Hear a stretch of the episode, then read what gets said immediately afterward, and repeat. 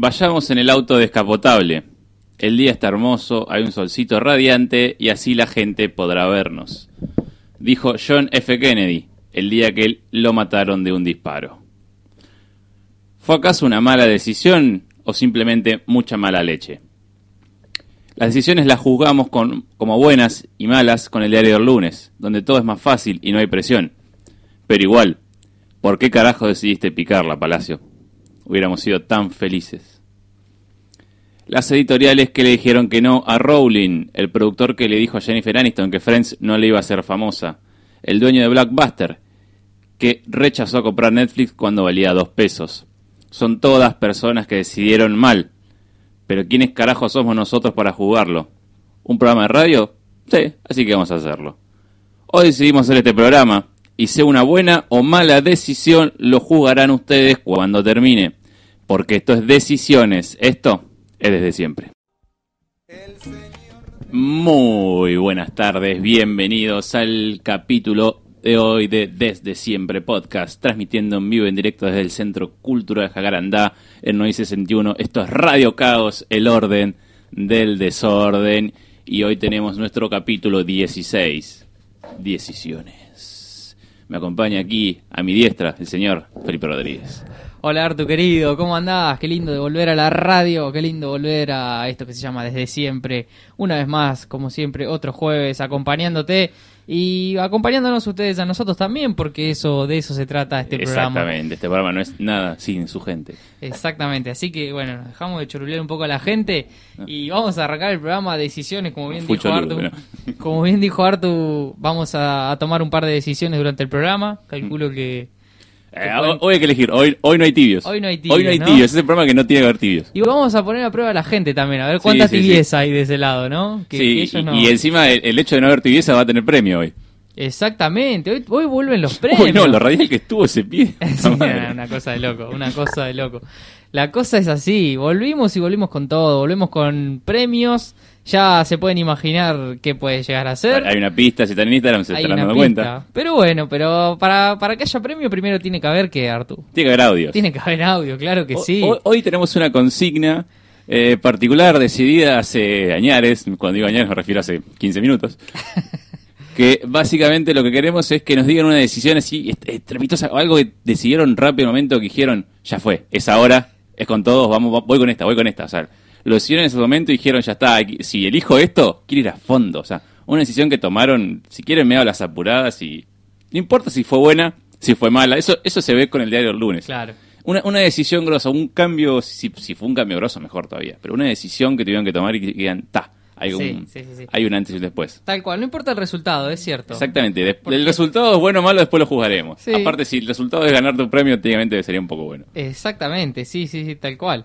Eh, eh, hay muchas decisiones que tomamos día a día, ¿no? Hay muchas decisiones normales, cotidianas, como la decisión de elegir decisiones para el programa de hoy, ¿o no? Exactamente, o sea, es una, es un... Es una decisión en sí misma. Exactamente, una meta decisión Una meta decisión, como siempre decimos, eh, pero también hay esas decisiones que, que son fuertes, que a eso lo, lo que vamos con el audio, Hoy queremos ir al hueso, sí, sí, sí. Y recuerden, el audio lo pueden mandar al 3388-676167 o al 3388 67 17 80. Exactamente, nos mandan el audio y lo vamos a estar pasando. Eh, también recuerdo que hace un par de semanas, cuando hicimos el anteúltimo programa, teníamos un audio de Mateo Barrios que lo vamos a hacer participar hoy también. Eh, ¿Entra? ¿Entra como decisión? O sea, es un audio indiferido. Es un audio de otro programa. O sea, que hoy tiene que haber, el audio tiene que ser bueno, pues si no, le damos el premio a Mateo. Sí, sí, sí, sí. O sea, hay que mejorar el de Mateo. Sí, y obviamente el mejor audio debería competir con el audio del programa anterior que no hubo premio. Exacto. Él fue la persona que manejaba sus sueños. Exactamente, que bueno, ese audio nos había quedado colgado ahí, así que eh, va a haber competencia hoy. Decidimos que vale, decimos que vale. Y vale, vale porque no lo vimos, lo habíamos puesto en el... Me había mandado al, al, teléfono que estaba con el live y no lo vimos hasta las 6. Fue un pequeño error técnico, pero bueno, puede pasar. Fue un error técnico, claramente. Además era muy bueno, era, era el programa de apodos y era que le decían Pomelo. Exactamente. ¿Sabes por qué? Eh, porque es grande y amargo. Porque era grandote y amargo, sí, sí. Era, eh, quedaba mucho mejor contado por él, pero bueno, no mm. como hoy no es apodos, no lo vamos a pasar, pero sí lo vamos a hacer. No, pero bueno, lo, tenemos ahí el pie. O sea, ese audio hoy entra, o sea, tienen que... Hoy entra ese audio, así que hay que competir, hay que ganarle. ¿Y el último audio que dijiste que entraba, cuál fue? No, la semana, el, programa anterior no hubo premio, pero el mejor audio fue el, señor que manejaba los sueños. Ah, el que manejaba los sueños, sí. Digo el señor. El señor, el señor. Estoy dando entidad. Le está dando mucha, mucho respeto al señor. Exactamente. Eh, pero bueno, pero hoy se trata de decisiones, así que cuéntenos, como bien dijo Artu, esa decisión que tomaron en un momento de sus vidas que dijeron, es ahora. Es ahora. Eh, Que no lo dudaron. eh, piensen, busquen en su cabeza el momento que dijeron ya fue, es ahora. Ta. Sí, sí. O que sí lo dudaron, pero era muy fuerte la decisión que había que tomar, Mm, que, que pasó todo lo- lo- las contras, digamos, de tomarlo. Exacto, exacto, exacto. O sea, que pasó todos los filtros, igual dijeron, sí, ya fue. Ese, ese ahora. Y bueno, Artu, para empezar, me gustaría que vos me cuentes cuál fue el momento un- de tu vida. Un en el es que- ahora, Sí, no sé si ya esto creo que ya lo hablé de momento, pero es cuando me pasé a medicina, básicamente. sí, eso lo hablamos. Es, un cambio grosso, o sea, es- fue un... Ya Cambio fue. de vida, sí. Fue, fue un, en esa hora, había que anotarse. Sí. Aparte, perfecto. es una decisión que tiene un periodo de tiempo, porque claro, la inscripción te, hable, te abre dos semanas, entonces es como, Claro. tenés que anotar de ahí, me anoté como el anteúltimo y una cosa así, o sea, fue un- sobre el final. Ajá.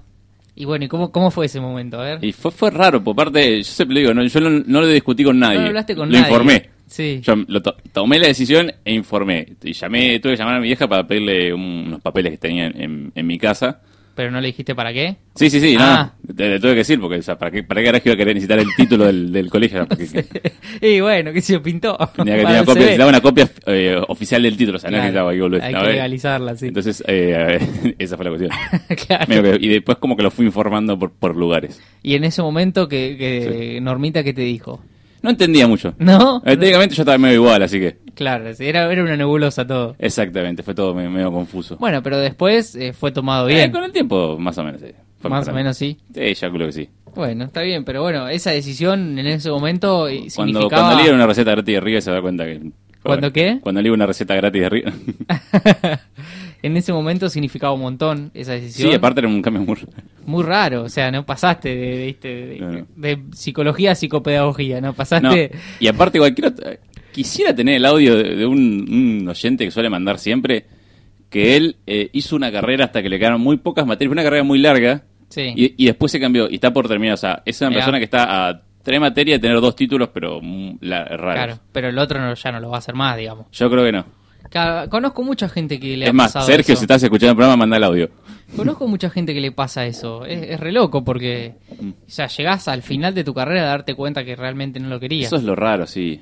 Porque, aparte, yo, yo siempre Bueno, digo. queremos el audio, Te, fal- sí. te falta el último empujoncito, como que ya. Si pones yo ahora me faltan pocos finales para ser médico.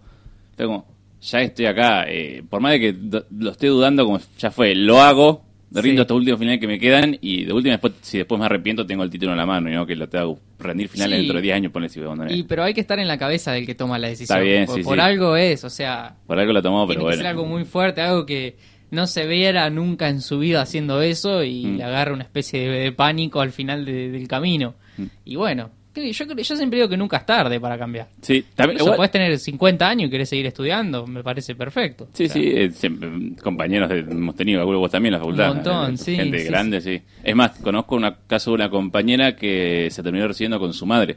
Mirá, Como que la madre Buena retomó la carrera y, y cursaron juntas una materia de último año, una cosa así fue. buena historia, buena muy- historia muy de color esa. pero Sí, bueno. sí, sí. La viste rendir el último final juntos sería... Con tu vieja, sí, no, aparte, ir a cursar con tu vieja la puta madre. sí, ahí medio bajón, porque la Facu es como, bueno, no, no sé, es otro no, igual creo como que cursaron una materia para decir que la cursaron y el resto no, como que. Claro, hacer grupo con tu vieja. Vamos a hacer el TP, ya está, no tenés que Sí, sí. juntarte nada. es así. Eh, bueno, estas son decisiones de, de estudiar o de, de elegir una carrera, pero hay un montón de decisiones. Mm. Sí, esa sí, es más fácil acá en este ejemplo, pero bueno. Ujú. Sí, sí, Pero sí. bueno, el, el decidir venir a vivir a La Plata también fue una decisión. Por ejemplo, Claro. por, por lo menos para mí no soy tanto para vos, pues ya tienes tus hermanos. Sí, acá. yo no. Yo Pero no yo era el hermano más grande y fue como. Claro, el hermano más grande es como y, un poco. y no que- tenía lugar, no es que mi viejo tiene un departamento en Capital y bueno, ya está, tengo que ir ahí. ¿Y, y vos qué? ¿Barajabas opciones? ¿O Sí, cómo yo- fue la yo situación? básicamente, como que en un momento dije, no, no te voy a negar Capital. Claro, pero, o Es sea, tus viejos te dijeron, elegí vos el lugar y vemos. Eh, sí. Básicamente era no- así. Sí, medio como que yo la pensé, che, yo quiero ir ahí. Claro, está Pasa bien. que yo medio como que la armé primero porque pensé que, a ver, yo busqué, yo un momento me quería estudiar ingeniería en sistemas. Sí, Yo no quería ir a Capital, entonces busqué a ver qué lugares tenía esa carrera. Y era acá, había como otros opciones como Rosario, Córdoba, la verdad que no me interesaban tanto. sí. Junín, no, que yo quería ir más lejos de Junín. aparte Junín que era como muy cerca. Junín, la verdad que nunca, nunca quise. Dije, uh, uh, La Plata es bueno. Aparte venías vos, venías otros padres de los chicos. Sí, éramos un par. Éramos como un grupo de amigos que medio que nos mudamos acá Sí. casi, casi al completo. O sea, faltaron Sí. un par, pero casi al completo nos mudamos acá y ya fue. Sí, es cierto. Que eso influye un montón, porque Y obvio, terminás o sea. la escuela y es como que tampoco te da, che, me voy solo a Carlos Paz, a Córdoba a vivir, no sé. Sí, no, no. Viste, por ahí puede salir bien, pero digo, en ese momento no la pensás. Mm. Eh, Pensás un poquito más en manada. Eh, pero bueno, fue una decisión, es verdad, la mía no fue una decisión, porque Eh, ya... ya tenía dos estaba- hermanos acá y ya estaba todo. Ya estaba el departamento acá, era- estaba, ya estaba todo armado, viste, el camino había que se caminar. Aparte, no es que poner, si vos querés una carrera que no estaba acá y bueno, o sea, pero Y, justo tu carrera estaba acá, así que ya también. Claro, sí, sí. tal. Igual mi, mi decisión de carrera fue. la, la tomé a último momento. Sí, sí, pero uf, La tomé en el. De hecho, la tomé cuando. Cuando yo me vine a inscribir de Ameguino a La Plata, Sí. todavía no sabía que iba a estudiar. No. O sea, la decisión fue en el último. estaba orientado a grosso modo, pero te faltaba el último. Sí, sí, había dos o tres opciones, digamos. Pero, Pero no. es que estabas entre comunicación y medicina, o sea, no es que- No, no. Comunicación, filosofía eran las que más me gustaban. Mm. Y están todos. Hay un cierto hilo conductor. Ay, sí, pero no es lo mismo. Y aparte, Sí. es muy. Mucha gente que estudia una de esas que puede estudiar un poco de la otra también, porque como Sí. herramientas, digamos. Sí, sí, sí, tal cual. Pero bueno, siempre me acuerdo que el día que me fui a, a inscribir, digo, bueno, o me voy para el centro, que era la facultad de, de Sí, sí. Humanidades, donde estaba filosofía, o me voy para, para Es verdad, hay 63, que que decir, era para hay que decir qué bondi tomar. Agarra el 202 o el este, ¿cuál el que agarra? pase primero me El que inscribo. pase primero arranco. Eh, Dejaba al libre albedrío Mm. la, la, la situación. Hay un, no sé si te acordás, pero una persona que nos contó que es farmacéutico, que él se fue a anotar a bioquímica y, y estaban todos Ah, en, la, sí. en, la, en la fila. Eh, Es la misma, o sea, la misma facultad que estudias bioquímica Sí. y farmacología. Y en la fila se puso a hablar con uno y lo convenció Y lo- a farmacia. sí, sí, eso fue tremendo. Eso, caso es hermoso. eso fue en un programa acá, ¿no? ¿O No, fue? eso fue eh, en el colegio. Es, ay, ¿sabes el nombre? El farmacéutico de Medina. Ah, mirá, no, pensé que era- había sido algún audio de un programa, mirá. No, no, no, me acuerdo que nos, te acordás que en el último año de colegio venían como gente Tenés estudiado y nos, razón, nos- sí. nos contaba un poco su experiencia y nos contó esa. Sí, fue- sí, sí, sí. Es excelente. Sí, sí, muy loca esa también. Muy Sí, sí, loca. porque en la fila, literalmente estaba, faltaban tres personas para entrar y ya, ¿verdad? Que Sí, me cambió- sí, se cambió. Bueno, y después, ¿qué otras decisiones, Artu, pueden así ser grosas que cambien tu vida? ¿Y esa de- en qué sentido decís? ¿Para qué lado, Y para qué lado acá que estamos, viendo todo el tema de la facultad, porque es una cuestión que nos toca muy de lleno a nosotros. Pero, bueno, poner una, una decisión también puede ser no estudiar y trabajar a los, ya a También. los 18 años. Muchas veces está muy ligada a una necesidad Sí, y o sea- no tanto a una decisión. Sí, igual conozco casos de gente que la verdad que no quería estudiar y fue, fue a laburar. Claro. Ujú. Hay ciertos casos, pero aunque sean, pero en general están más ligados en el che, está jodido. pa". O hay gente que intenta hacer las dos cosas, también. También, sí, sí, que eso ya es, es bastante jodido. Mm. Pero bueno, pero se puede hacer y mucha gente es lo posible. hace. En un momento Sí. lo he hecho. Sí, sí, olvídate, ¿no? yo también, pero uno no lo, ha, no lo ha hecho por necesidad. El tema es cuando lo tenés que hacer Sí, por sí, sí, necesidad. no queda otra. Ahí como no te queda otra porque tenés que pagar el alquiler con la plata que vos ganás y ya se empieza a complicar. un Sí, poco. hay, hay- hay otro cierto peso. Sí, sí, sí. Me gustaría escuchar la- el audio que dijimos hoy de Sergio ahora. Sí, Sergio, Si dale. está Si- Si, escuchando- está escuchando, Sergio, por favor. Que se cope mandando un audio para, para la explicación. Es más, si no, lo, lo voy a por, la- lo voy a apurar por acá. Sí, sí, sí, tal cual. Eh, bueno, después, qué sé yo, otras decisiones. Yo pensaba, cuando planteamos la consigna hoy, Mm. A mí una decisión eh, grosa que, que tuve que tomar en un momento que dije ahora fue la del viaje a Perú que, te- que hablamos la otra vez Ah, del sí, partido de. River. Sí, eso fue una decisión que dije, ya está, la- aparte no es que había mucho tiempo, porque había que salir, había que, ir a- había que llegar al partido. Sí, era el momento, o sea, no, no tenía tiempo porque además había que hacer toda la logística también, Mm. conseguir el viaje, conseguir... Conseguir lugar para quedarse, o sea. Y eso con- nada, eso ya fui allá y... Sí, conseguir entrada era fácil porque la podés sacar desde acá con, por Sí. ser socio, pero. Claro. Pero bueno, esa fue una decisión muy difícil de tomar. Mm. Y no sé, viste que ahí, ahí tenés un, algo que va más allá de, Sí, de- sí, sí, de- sí. de la razón, digamos. Hay algo que si se te prende la chispa lo haces, si no se te prende no... Depende mucho del momento que uno está pasando también, viste, la necesidad. Y después... Que, que eso pasó- encima había una decisión que fue la de armar el viaje a Chile, que teníamos totalmente armado. Por eso, eso, eso ya estaba todo listo y todo fue listo. como de golpe, pum, Pumba. un mazazo Mm. Y había que reaccionar rápido, ¿viste? Y bueno, y, y tomé la decisión de viajar, fue un viaje de 80 horas a Perú en No. colectivo y bueno, Hermoso. y encima no tenía un mango, o sea, todo Sí, sí. tarjeteado, me endeudé como por tres Ah, meses, después- una después- cosa, después hubo que pagar eso. después hubo que pagarlo. Y bueno, y otra cosa que me pasó en ese viaje, muy loca, que bueno, yo eh, voy a Perú todo, todo el viaje, conocí un montón de gente en el camino y demás, y después capaz que pintaba otra cosa. En el momento de que fue una decisión que no tomé, digamos. Sí. O sea, que tomé la decisión de regresar, pero en algún momento tuve alguna oportunidad de decir, che, sigo viajando. Sí, sí, viaja- ah, Sí, claro. o sea, y ya está, y ahí ya Mm. no importaba nada, ¿viste? Pero bueno, no, no tomé la decisión y acá estoy. Si Sí. no, sé de quién Uh, sabe no dónde estaría en este Eh, momento. o transmitiendo en vivo en directo desde Ecuador, no sé. Sí, puede ser, tranquilamente, tranquilamente. Eh, para esta altura para que ya volvías, pero bueno. y, hay que ver. qué sé yo, ¿viste? Esas cosas de la vida nunca sabes. Pero bueno. Eh, pero bueno, esas son algunas de las decisiones que vamos tomando. Una cosa que quería tirar en la mesa acá para, para ver, contar sobre decisiones es que yo tengo, yo soy una persona bastante indecisa. Sí. pero tengo el porqué de, de que soy indeciso. O sea, soy indeciso porque analizo demasiado, sobre Sí, las yo situaciones. también en mi cabeza plante- planteas muchos escenarios, eso es difícil. Claro, viste, cuando tu cabeza te empieza a ir a mil, Mm. eh, algo tan simple como hacer una cosa o no hacerla, empezás a ver un montón de cosas para decidir si sí o si no. Entonces, ¿qué pasa? Yo eh, inventé un método El, para el- que... el método Rodríguez. claro, la, la, la llamada tabla de tomar decisiones, Ah. le puse ese nombre. Ah, la famosa, en muchas series, la lista de pro y contra. Eh. Es algo así, es algo así, pero es, un- es una tabla que inventé yo para decidir. Entonces, no sé, tengo que tomar una decisión, algo, algo normal, y de un y agarro una tabla, de un lado pongo eh, por qué sí tomaría la decisión y por qué no de la otra. Sí, es un pro y contra. Eh, Claro, sí, pero bueno, pero en el método que yo inventé es con puntajes. Con punta- Ah, hay Claro, números. hay números. O sea, cada, cada acción es un, tiene un número del 1 al 5.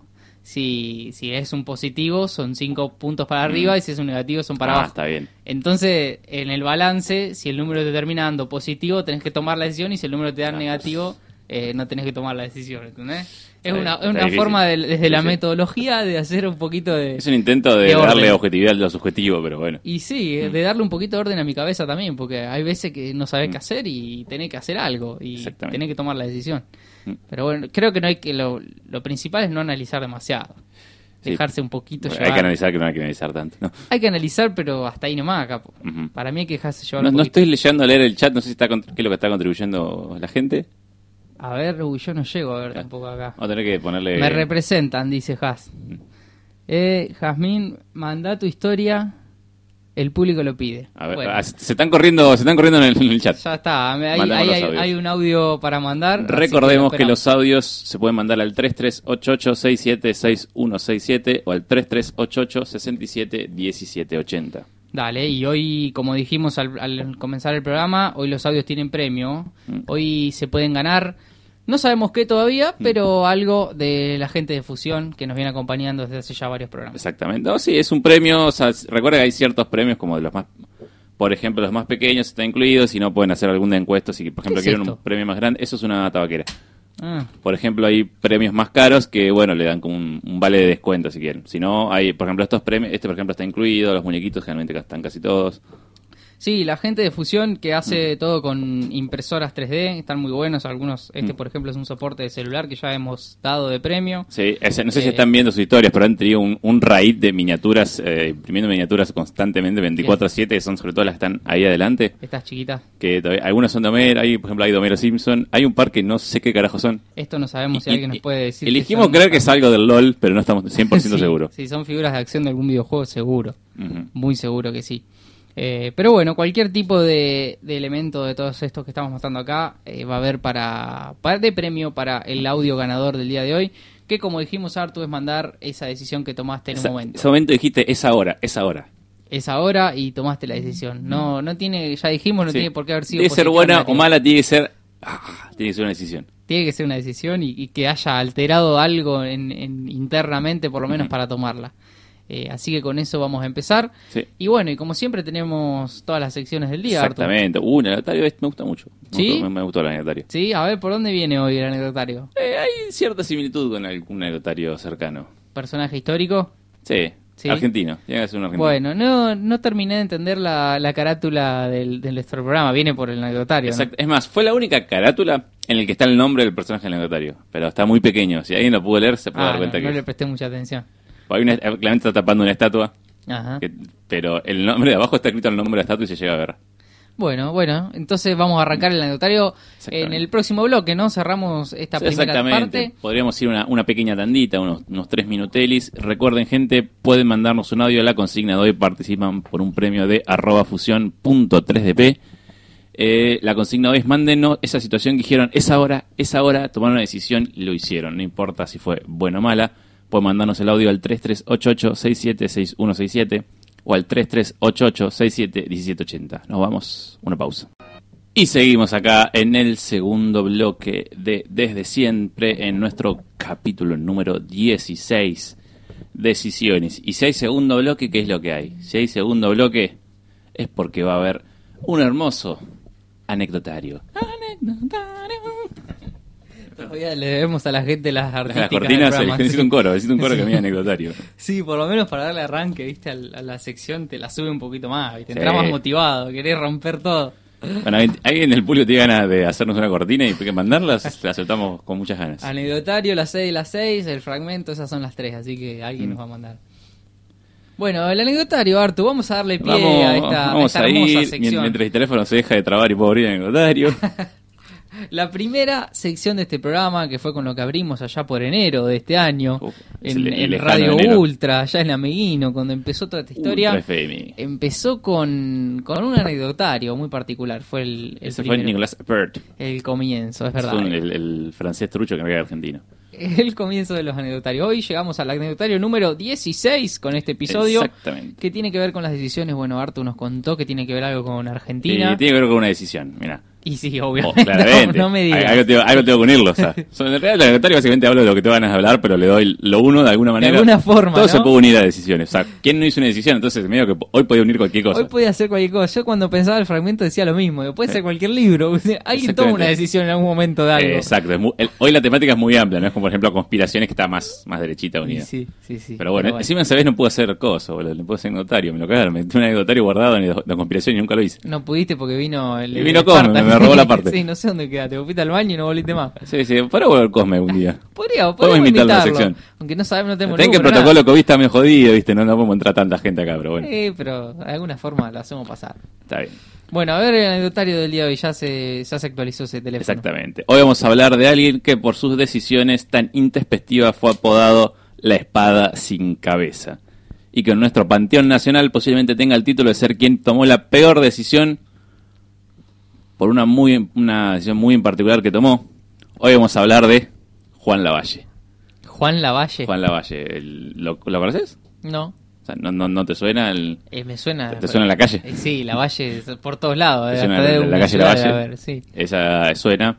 Es uno de nuestros personajes nacionales que tuvo mucho protagonismo en ese, en ese momento entre, entre la independencia y Rosas. Es como que pasaron 50 años, pero nadie sabe qué carajo pasó. Es como esa parte que no te cuentan en Chicken de la historia nacional. Sí. Y bueno, Lavalle tuvo sobre todo, eh, fue muy protagonista en esa parte, aunque estuvo desde antes.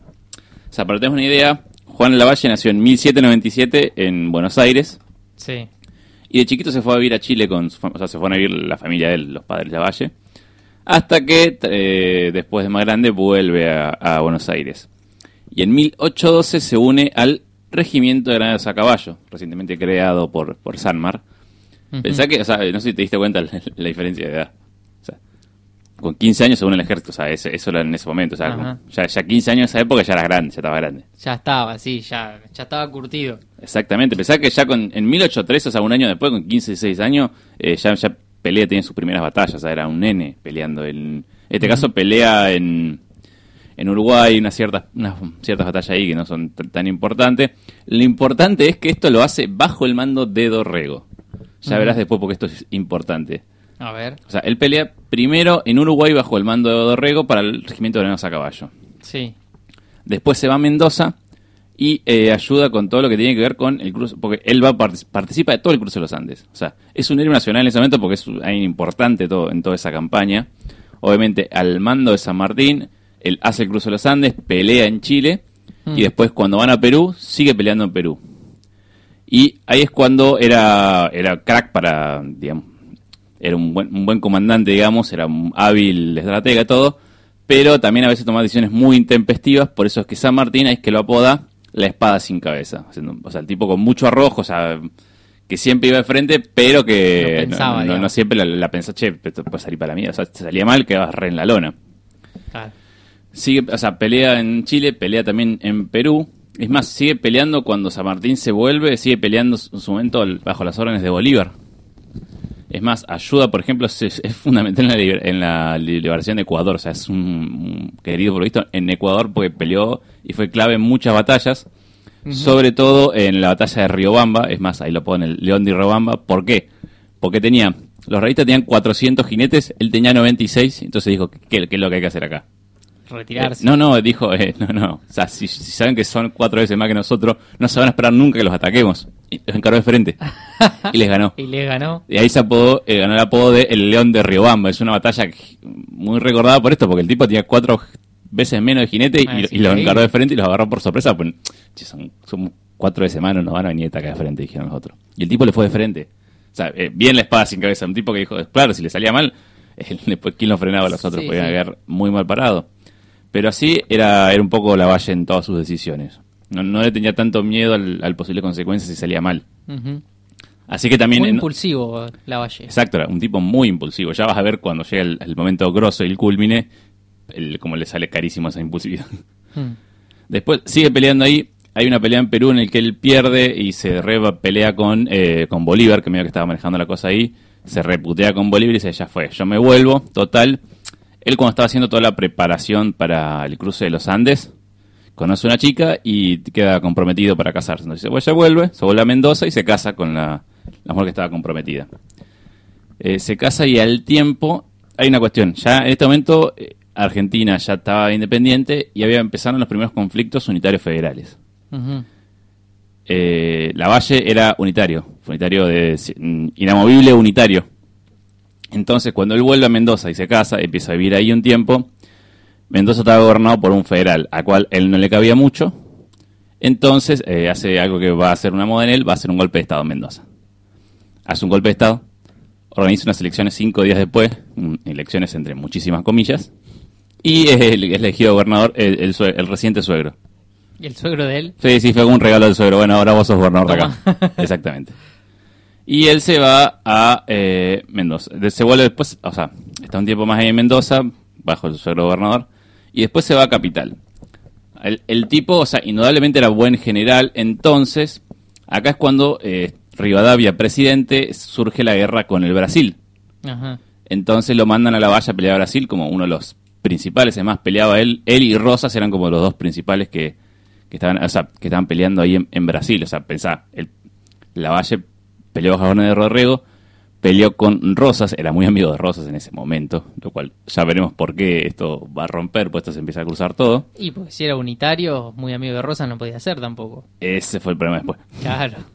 La cuestión es esta, la Valle va a pelear a, a la guerra del Brasil. Sí. Y, o sea, no sé si conoces la guerra de Brasil, es la, guerra por la banda oriental, o sea, pelean como Argentina y Brasil, donde era Uruguay. Por Uruguay, pelean. Por la provincia. Exactamente, por la provincia. Eh, está la guerra ahí, y la cuestión es que Argentina lo, le, le están pintando la cara, o sea, Rosas y sobre todo la Valle le están pintando la cara a los brazucas, están pintando la cara. Pero, pero, pero, hay un pequeño problema. Eh, Rivadavia se queda sin guita para seguir mandándole. Estaba, debía guita, o sea, estaba con el FMI de ese momento que tenía en Inglaterra. eh, que estaban rompiendo los huevos porque les debía mucha guita, no tenían, no tenían un peso y como que vos, cuando estás fundido, como que para una guerra son muy caras. Muy caras. Y venía, Argentina venía mucho, mucho tiempo de guerra, sobre todo por independencia y demás, estaba fundido. Entonces es como que, bueno, Rivadavia termina arreglando con Brasil una paz y medio que Uruguay se terminara siendo un país aparte. Por el hecho de que, claro, él le estaba ganando una guerra, pero no podía seguir pagándola. Y Brasil la perdía, pero todavía tenía, tenía resto. Claro. Entonces acuerda una paz que Rivadavia la, la arma toda, pero no la ejecuta.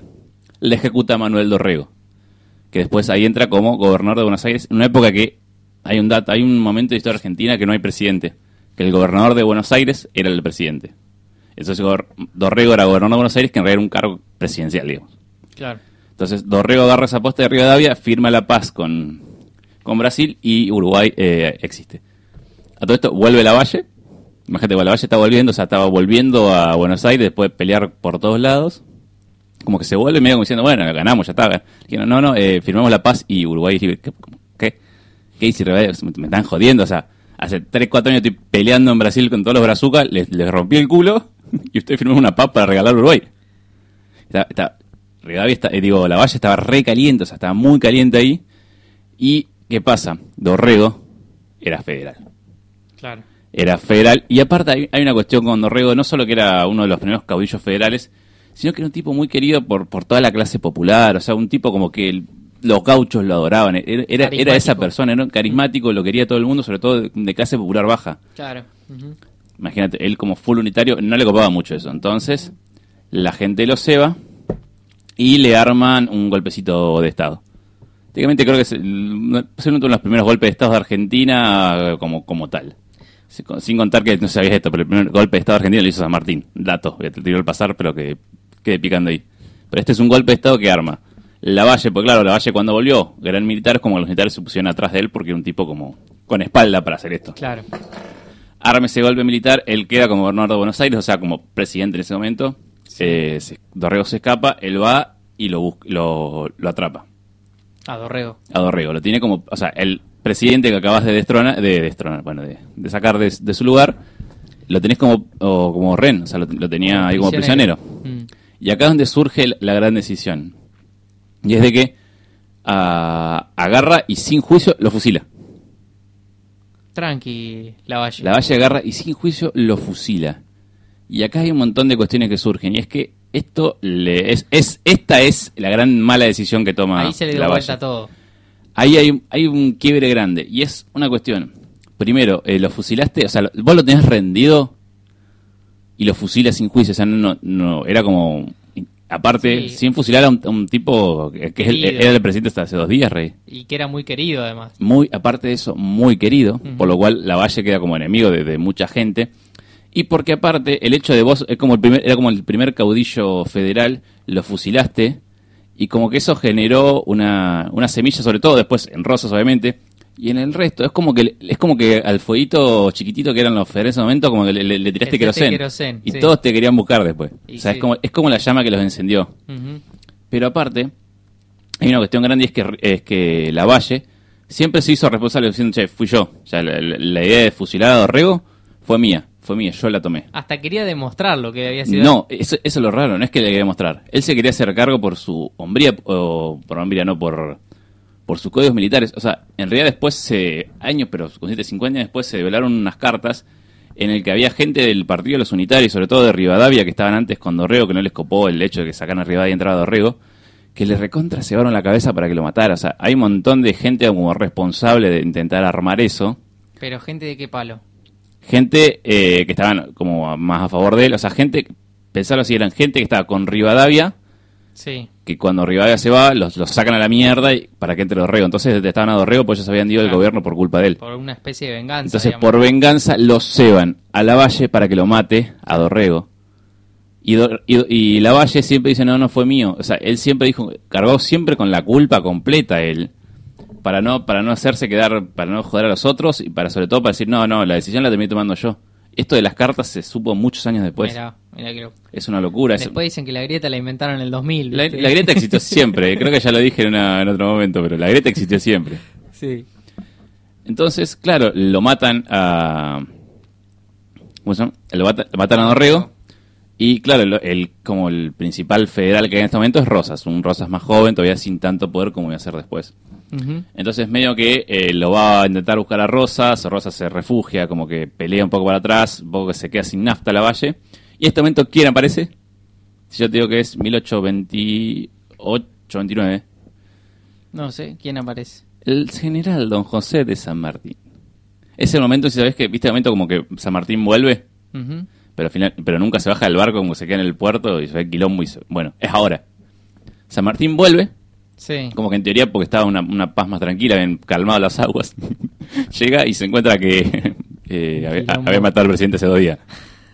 Y aparte la, la vaya diciendo, uh, Samba, me perdí, vení a ordenar todo. Y Martín diciendo, no, no, no, la verdad que... A la Valle lo quiso. el- Exactamente, como que se veía que un poco sin nafta y estaba medio jodido para mantener esa pelea con- sobre todo con Rosa, porque claro, Se dio cuenta que se la mandó, digamos. exactamente, y aparte claro, Rosa iba, che, necesito gente para ir en contra de la valla que acaba de matar a Dorrego y es como que conseguía gente en todos lados, ¿entendés? Como que no le convenía, a la larga se, se veía la venir que viene que se veía mal. Sí. Entonces como que, si, si- ah bueno, si viene San Martín, San Martín me da su apoyo, ojo, ahí sí podía mantener. Pero no. Pero San Martín, dice, Martín se no, fue a no. la mierda. verdad que no, yo la verdad que no volví a Argentina para semejante quilombo. Todo lo que hice por ustedes, hijo de puta, digo. No, no, no, San Martín no se quería hacer el quilombo, es más, vamos a tomar la, la famosa frase que dice, la famosa frase de San Martín es acá. Es la, la frase que dice, eh, cuando le pide ayuda a la Valle para que pelee para su lado, Sí. San Martín tira su frase de, jamás derramaré la sangre de mis compatriotas y solo desenvainaré mi espada contra los enemigos de la independencia.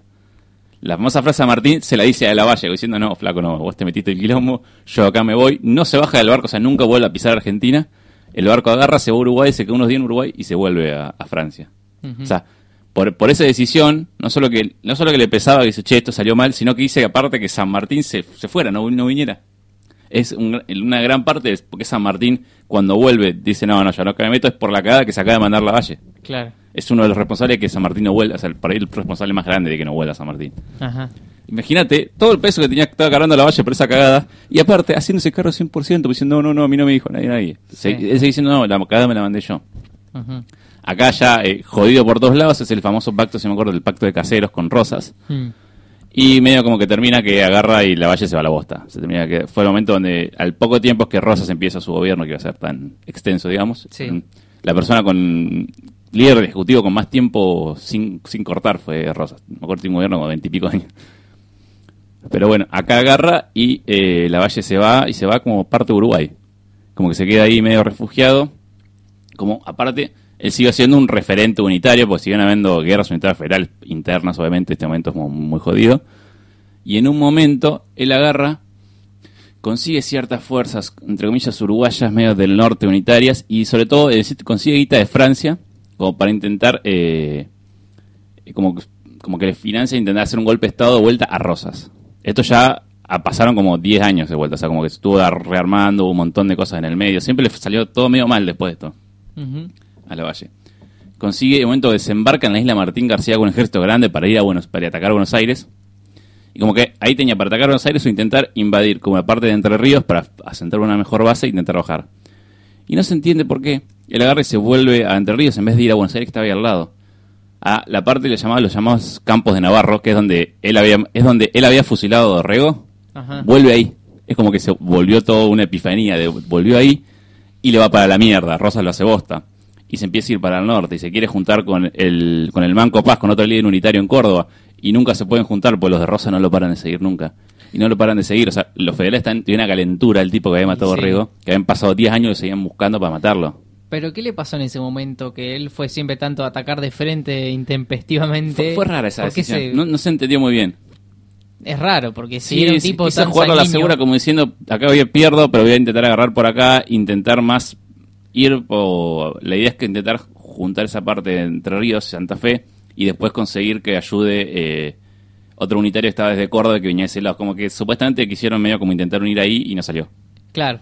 Y él Pero tuvo que seguir escapando. Una vez que planteó algo, una estrategia más racional, le salió mal. salió para la mierda. Lo que él tenía que Porque, hacer porque bueno, o sea, Rosa lo manda a buscar hasta el ojete, o sea, se empieza a ir para arriba, escapar, escapar, escapar, hasta que hasta un Jujuy lo van a buscar, o sea, ¿entendés que el, el- Bien se, hecho, se sigue escapando? bien hecho. Lo fueron a buscar hasta loma del ojete. Y él, en una casa en Jujuy, lo matan de, le, le acribillan la casa, o sea, le- lo caen a tiros desde afuera de la casa, un disparo pasa por la puerta y lo baja él, en Jujuy. Ujú. Tranqui. Esto ya habían pasado, para que te de Dorrego como 12 años y me saco las ganas que lo seguían buscando y la bronca que le seguían sí. teniendo. Y le pagaron con la misma moneda. Exacto. Nada de hacer un juicio ni nada. O sea, Y medio como que están un poco avalados por... Sí. porque- no, por aparte más, en- entre comillas, fue como una batalla. No es que lo tenían rendido de prisionero y lo mataron de prisionero. Claro. Hay, hay una diferencia ahí en esa manera. Sí, sí, sí. Como que lo fueron a buscar y lo bajaron, pero bueno, fue, fue medio un combate armado. Ahí lo que pasa es que los hay toda una parte de esta que está muy muy hermosa, como la cuentan, sobre todo que lo cuenta hay un libro que una, una ficción se llama Sábado, que es sobre Eres y tumbas. Hay una parte que cuenta todo, toda la travesía del cadáver de la valle, que es como eh, como los generales de la valle lo agarran y los, los federales querían, lo querían, le querían la cabeza de la valle para ponerlo en la plaza, ¿entendés? Sí. Entonces los generales de la Valle agarran y se lo llevan. Se lo llevan, esto escapándose, pues lo siguieron buscando. O sea, ¿entendés que los federales siguieron buscando al cuerpo? O sea, querían, querían tener la cabeza. O sea, Sí, sí. ya lo habían matado, pero querían el cuerpo. Lo siguieron buscando para el norte, pues a todos lados. Escapando, no lo podían ni enterrar porque lo seguían buscando. En un momento agarran y lo despellejan y se quedan solo con los huesos en una cajita y se escapan hasta el norte de Bolivia. Y para poder hacerle un entierro propiamente a la valle allá. ¿Entendés? Toda una travesía loca, gigante, rarísima. Y después, o sea, quedó en- enterrado en, en Bolivia mucho tiempo. Después, eh, un momento, se lo llevaron los restos a Chile. En Chile lo querían mucho por todo lo que había participado él en la guerra de independencia, por lo visto. Hasta que ahora ya hace ya bastante, ya más de un siglo, creo que lo llevaron a... Está en el cementerio de la Recoleta, Mira. descansando cerca de... Por lo visto al lado de Rivadavia quedó. Yo no sé bien por qué eso, pero bueno. Pero bueno, terminó, queda, terminó eso, o sea, fue un tipo, fue, en su momento fue héroe de la, la- la independencia argentina después también siendo el, el enemigo número uno de, de- de todo el Y mundo. sí. Bueno, pero se lo ganó también. eso. Se lo ganó con esa cagada. Se la mandó toda. Exacto. toda, fue por eso, fue una muy mala decisión y lo, lo pagó por el resto de su vida, porque toda la vida estuvo apando después. Y sí, sí, sí, sí. Pero bueno, pero la mala decisión fue una locura. Fue, Sí, eso fue sí, no, no. fusilar a un expresidente. Eh, fue un expresidente hace tres días, no es que lo fusiló Claro. mucho tiempo. Y hacer eso, y pudrirla toda. Y también la mala decisión termina siendo que San Martín nunca vuelva. Mi gente lo que hubiera pasado si San Martín volvía. Sí, sí. Hay, hay muchos que hubiera pasado si no existía la valle, y sí, hay muchos. Qué revoltosa debe haber sido esa época argentina, ¿no? Cuando las bases, se estaban formando las bases de todo. Todo- toda esa parte entre los 1820 y 1830 y pico, 40, es, es una locura. Esa parte de historia argentina no se conoce tanto y es una locura hermosa. Sí, sí, sí, debe haber sido una locura eso. Que, y, y cuánto, cuánto más debe haber que no sabemos. Y que Sí, no obviamente. O sea, conocemos lo más, lo más conocido, seguramente. Sí, sí, sí. Pero bueno, hay muchos caudillos federales que surgieron también en base a esto. O sea, Rosas es el más conocido, es como que él es el que le da poder y entidad, porque cuando Rosas quería después buscar aliados, claro, todo el mundo se le quería unir. Claro, Todo el mundo estaba con bronca con la Valle. claro, ahí también agigantó la figura de Rosas. Exacto, esto. hizo crecer a su, eso fue el programa, hizo crecer a su enemigo, Y sí, ri- había sido su amigo hace nada. claro, encima. O sea, se, se iba a expediciones de- para explorar y conocer el campo, con, ¿entendés? Que eran como amigos que se iban de vacaciones juntos y después terminaron Sí, sí, peleándose. es una locura. Es una locura. También que como que entre todos los entre comillas, próceres o gente importante de la historia, como que todos se conocían entre sí, y eso no eran, no eran tanto tampoco. Claro, Mm. sí. Igual que loco que ellos hayan sido amigos teniendo una visión tan diferente del país. Sí, hay que ver ese momento que tanto diferente y que tanto no eran ellos. Hay que ver también cómo fueron cambiando y mutando las cosas. Claro, hay que ver qué pensaban ellos, pero las Mm. dos posiciones eran muy radicalizadas en ese momento. Al final sí, cuando terminan gobernando, terminan gobernando de manera muy diferente. Pero Claro. bueno, Claro, sí, sí. O sea, ellos ellos serían amigos en qué época más o menos, en qué años, en qué, qué eran en- amigos que en- más en el principio del 1820, el principio de esa Claro. década. Ajá. Al final de esa década cuando se tenían peleando. eso. Sí, sí, antes cuando ya importaba más, digamos, la descolonización que después de Sí, por ahí el sí, es que hay muchos que están unidos cuando, claro, cuando estaban los españoles, y era como, che, no importa para dónde pensara, todo el mundo quiere sacar los españoles. Claro, había uno- un enemigo externo. Exacto, que, es lo fuerte ene- enemigo externo que te une. Cuando ese enemigo no está, empiezas a tener problemas internos. interno. Eso pasa siempre. Eso pasa, es el ciclo de Es- la eso historia. no importa, pasó en cualquier momento de la historia. Es, el haber- lo, lo contamos, ¿te acordás cuando hablamos de los unos? Cuando ya Tila había conquistado Sí. medio mundo, que se empezaron a pelear entre ellos. Y sí. ¿Por qué? Porque, claro, Porque ya está, eh, ya no hay cada uno otro. tiene 3.000 kilómetros de territorio, o sea, pero bueno, se empezaron a ver internas. Eso pasa Claro. siempre. Sí, sí, es como cuando no hay Vos- una amenaza, ya la amenaza te la buscas adentro Exacto, tuyo. y, y a veces te conviene tener un enemigo. Porque hace que, che, como que hace que las diferencias pequeñas eh, vos las dejas de lado para buscar ese enemigo en contra. Claro. Cuando Sí. hay alguien, es, che, tenemos que ir todo contra este, está bien. Cuando Sí, está todo perfecto y estás re bien parado, te empiezas a pelear entre vos. Eso pasa siempre. Qué loco eso, qué loco. Es, yo creo que es una condición humana, ¿no? Sí, no, no, pas- pasó siempre la historia y yo creo que va a seguir pasando. O sea. Va a seguir pasando, pero te lo, te lo pones a ver hasta en lo más mínimo pasa. Mm. O sea, lo- no sé, llévalo al, al ámbito que quieras, pero siempre hay in- internas fuertes. en Cuando, cuando uno llega como a lo máximo, hay una Sí. interna muy fuerte siempre, porque hay una cuestión de poder en el medio, en el que uno quiere llevarlo a una banda de rock, ponele. Sí. ¿Por qué se separan las bandas de rock? Siempre pasa Y lo a la mismo. larga siempre termina viendo quilombos ahí. Pensalo, en, no sé, en política, bueno, ni hablar. Mm. Hoy en día, más que nunca se ve. Y cuando aparece algo externo, yo Mm. recuerdo los primeros días de pandemia, Sí. ahí es como que había una sensación de unión, ¿viste? Al principio sí. Porque apareció un enemigo, el Eh, coronavirus. COVID. Después se empezó a pelear todo el mundo. A las dos semanas ya era de vuelta un desastre todo. Mm. Pero había esa sensación de unión, ¿no? como uno empezás a ver los mismos los mismos patrones de, de accionar del ser humano, es tremendo, Sí. es tremendo.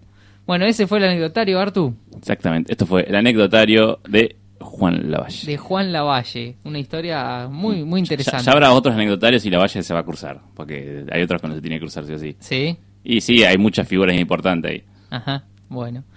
Me gusta porque con esta sección aprendemos un poquito de historia siempre. Exacto. ¿Viste? Nos vamos Es un poquito idea. más, el- el- con un poquito más de conocimiento.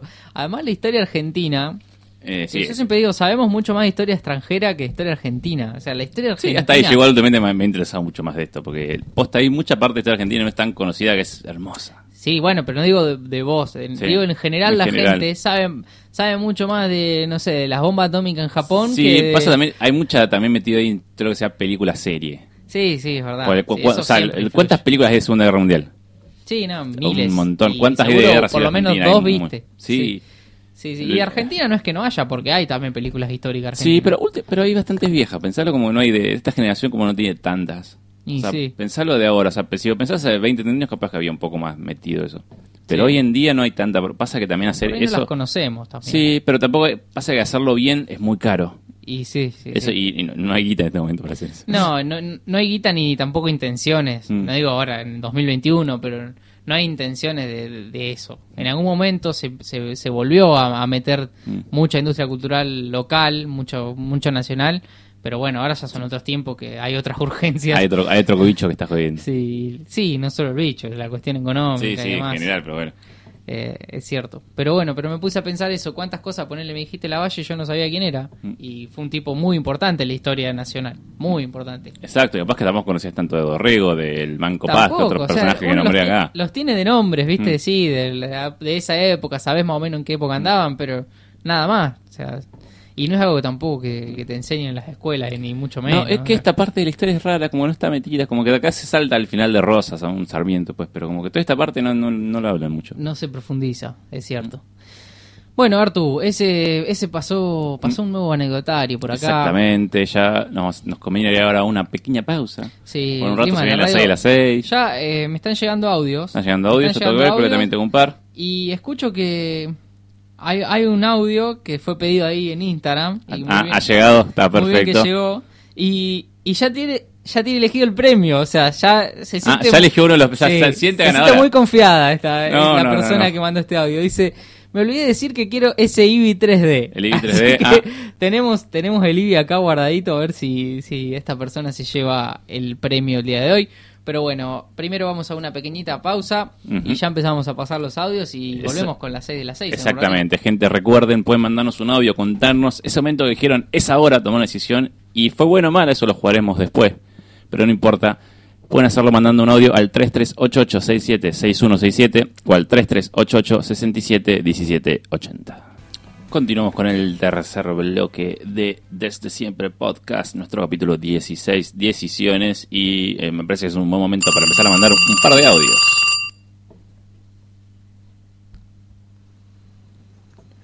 Hola Artu, ¿cómo estás? A ver. Hola, Eh, yo no, no recuerdo una, una situación en la que haya decidido algo por un ya fue. No porque no lo haya hecho, sino porque al contrario. Yo soy un tipo muy indeciso. Así que nada, viste, para no estar, viste, media hora pensando, viste, qué voy a hacer, esto siempre termino diciendo las cosas por, por un bueno, ya fue. Y nada, y te cuento esto más que nada porque justamente yo en el trabajo tengo que tomar eh, decisiones. Y nada, viste, eh, muchas de esas decisiones esto terminan siendo por un bueno, ya fue. Igual esto, ojo que eh, siempre, siempre siempre fueron buenas decisiones. Siempre fueron malas. ¿Malas dijo? Sí, siempre fueron malas. bueno, es, es un... Bueno, atrás tenemos un audio tibio que toma malas decisiones. es una- muy tibio el audio y además eh, hay que tener puntería para que siempre sean malas. Siempre Porque sean malas. Por, por estadística alguna buena tiene que haber. Sí, pero a- a- hay una estadística que no se escucha en el audio, pero es pelirrojo, Peter, capaz que tiene que ver un poco de eso. Un- Uh. Unimos programas. Uh, volvemos a eso. Siempre es un Unión eterno programa. retorno este programa. Es un universo cinematográfico desde siempre, se unen todos. Buenas chicos, ¿cómo andan? Bueno, Hola. la decisión que a mí me cambió la vida fue pegar un giro de 360 en la carrera que estaba estudiando. Siempre pensé que quería estudiar odontología, eh, estuve cinco años haciéndolo y cuando me encontré en el sillón con la boca de una persona delante mío, me di cuenta que ni en pedo me quería dedicar toda mi vida a eso.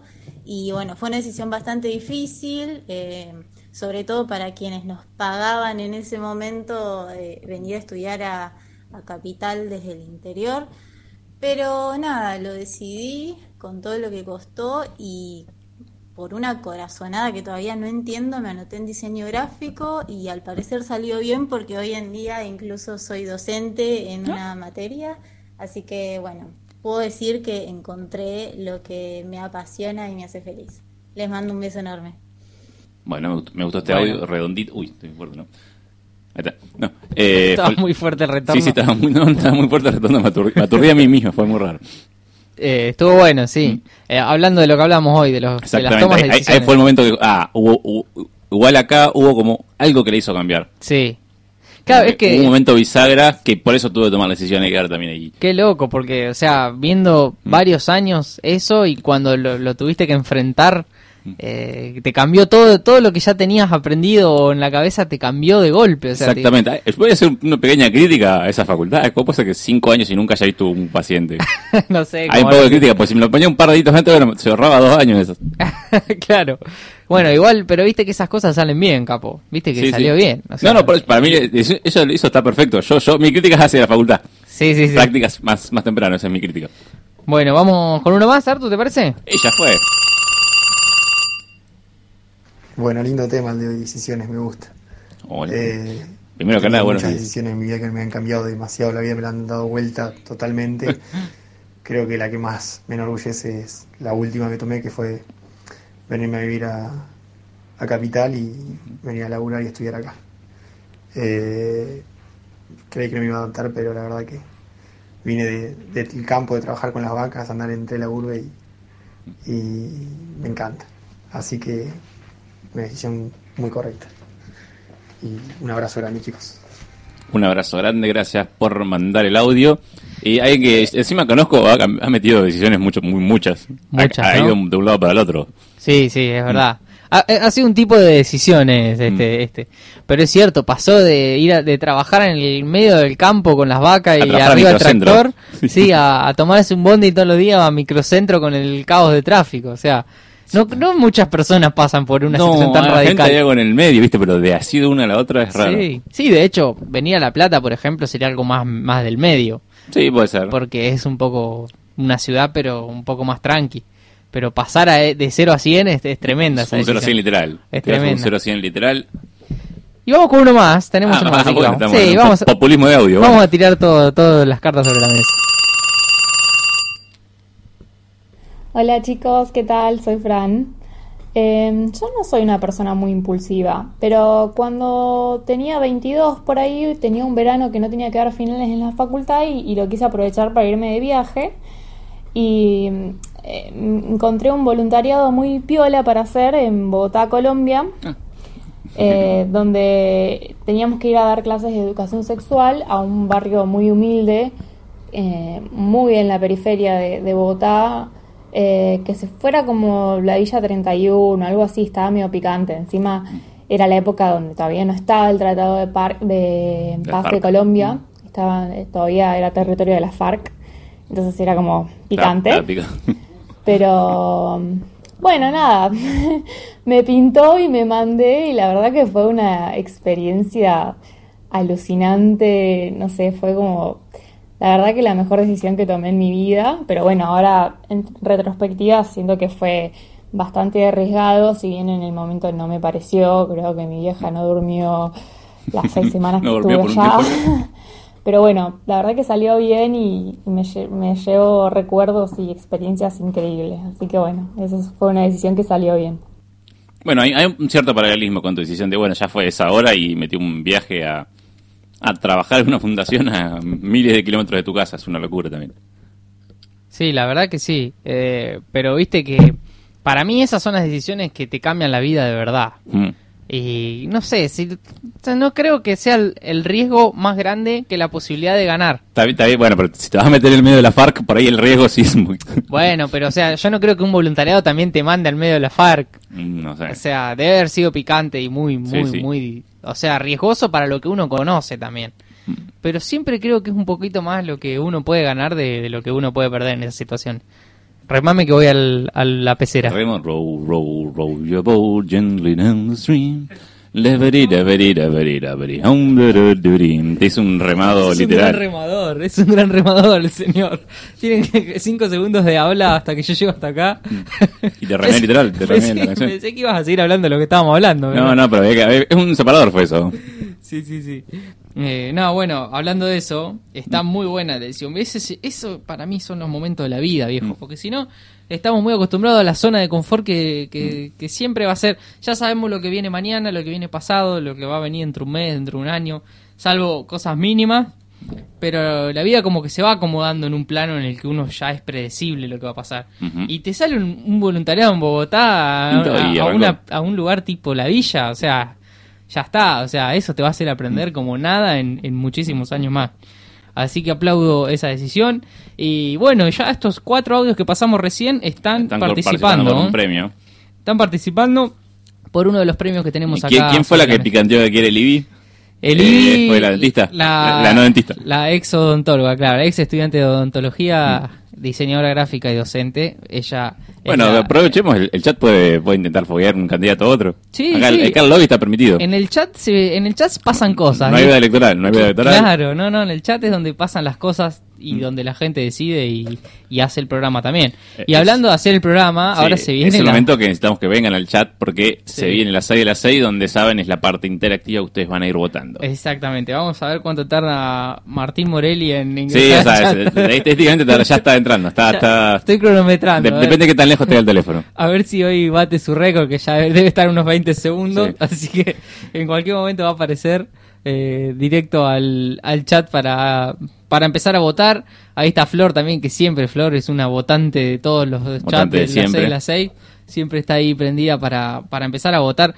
Como siempre les digo, en este humilde espacio de nuestro programa, el de las 6 a las 6 de la tarde, eh, hacemos ciencia, Artu. Es lo que, Obviamente. lo que yo siempre digo, esto a ser ciencia, porque estamos tomando una población Mm. y estamos tirando ideas o tirando El- el- el, N me gustaría a veces que sea más alto, pero bueno, es el N que hay. y es el N que hay, bueno, El o N sea, que hay. eh, es representativa de un cierto Es representativa de, tenemos dos o tres ciudades por lo menos.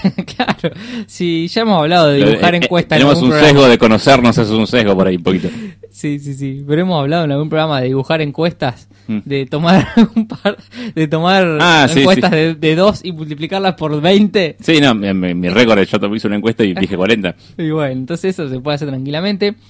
Pero bueno, como siempre le digo, hacemos ciencia porque tiramos cuestiones que tienen que ver con la temática del día y entre todos, de una forma metodológica, votamos. Hay, hay hay un método, hay un método. Hay un método, hay un método, que el método es votar ¿Mm? like con la manito para arriba o votar dislike con la manito para abajo y decidir si la cuestión que yo les voy a tratar a uno le, Sí. le, le entra o no. O sea, O le, sea, le- para, le fue- cabe o no. decidir si fue una buena o mala decisión la que vas a hablar, digamos. No, ¿No? no, hoy, hoy viene diferente. A ver, a ver, a ver. Hoy, hablando de hacer ciencia, sí, hablando de hacer, de hacer ciencia, Mm. eh, hoy traigo a un, a un neurocientífico Ah, que apa. se llama Moran Cerf. Ojo. Surf, no como el surf de surfear, sino C-E-R-F. CRF, un surf trucho. Moran Parece más surf. Que CEF. Claro, que es bueno, un, un neurocientífico israelí, profesor en la Northwestern University de Illinois, Illinois. que estudió mecanismos neuronales en el momento en el que uno toma decisiones. Ah, acá hay mucha ciencia. Hay ciencia, acá hay ciencia de verdad. Hay un exceso de ciencia. Sí, hay neurociencia, acá hay Mm. ciencia de verdad. Bueno, este tipo hizo, tomó, dedicó su vida entera, digamos, Mm. al- a, a estudiar personas tomando decisiones. Entonces lo que hace es analizar, eh, bueno, la cuestión más, más eh, como se dice, más física, más neuro- neuronal, de, de qué, qué partes del cerebro se activan y demás, y después qué tipo de conductas toman las personas en- cuando tienen que enfrentar a decisiones, cuando, cuando tienen que... Hablamos de... Ha estudiado de todo, pero hablamos más de decisiones un poco más comprometidas que Sí, sí. no las diarias de qué voy a comer esta noche, sino un poquito más, más comprometidas y que tengan algún, alguna consecuencia futuro en su vida. Pero bueno, este tipo Moran ha, ha estudiado todo, todo ese tipo de, todo el proceso, el proceso mental, el proceso eh, neuronal que se, que se activa al, al tomar decisiones y sacó algunas conclusiones. Obviamente tiene, tiene libros escritos y muchos estudios publicados y sacó algunas conclusiones de las cuales yo les traigo los seis puntos que son fundamentales Mm. para Moran Surf tomar una buena decisión A ver, a en ver. estos seis puntos. Entonces lo que yo quiero es que la gente nos diga si cree que en su vida está tomando una buena decisión sobre este punto. A ver, a ver, si, si lo implemento o no, digamos. Si lo implementa o no, en realidad todos lo implementamos porque todos tomamos Sí, decisiones, pero si cree que lo está haciendo bien o si cree que hay algo que le está fallando, digamos, o que no puede, o que no es consciente de tomar una decisión en ese caso. Entonces, si crees que lo estás haciendo bien, es un like, si crees que no, es un dislike. Votamos y vemos a ver cuánta no gente... quiero tibios, acá no, no hay punto medio. No, acá no existe la, la manito media, no existe. Así que bueno. eh, este, el, el neurocientífico lo redujo a estas seis importantes cuestiones que son las que le voy a leer. Fue- lo redujo Justo justo, a seis, 6. sí, justo a seis. Casi como Te lo juro, sí, como no, si un programa hiciera una parte sobre eso. Sí, sí, yo creo que Molan estaba esperando que, que yo lo llame y le haga six, una of, the six of the six. The six of the six, te Sí, dijo, sí. Sí, sí, sí, sí. Así que bueno, la primera de las cuestiones que Moran cree que, que es muy importante tomar una buena decisión para nuestras vidas es la decisión de la elección que tenemos de nuestros amigos. O sea, la elección de amigos. La opinión de amistades, sí. Exacto, las amistades. Y la pregunta que quiero hacer es si vos crees que decidís bien al elegir amigos. Entonces, ¿ese es el like o el Ah, elegir bien tus, si elegís bien a tus Si amigos. elegís bien a tus amigos. Ah, uh, picante. Picante, ¿eh? Picante. Acá no pasa nada, a ver. Mm. No creo que los amigos de todas las personas que están en el chat lo estén mirando, así Ah, que, o tal vez sí. O tal vez sí o no. tal vez sí, pero bueno.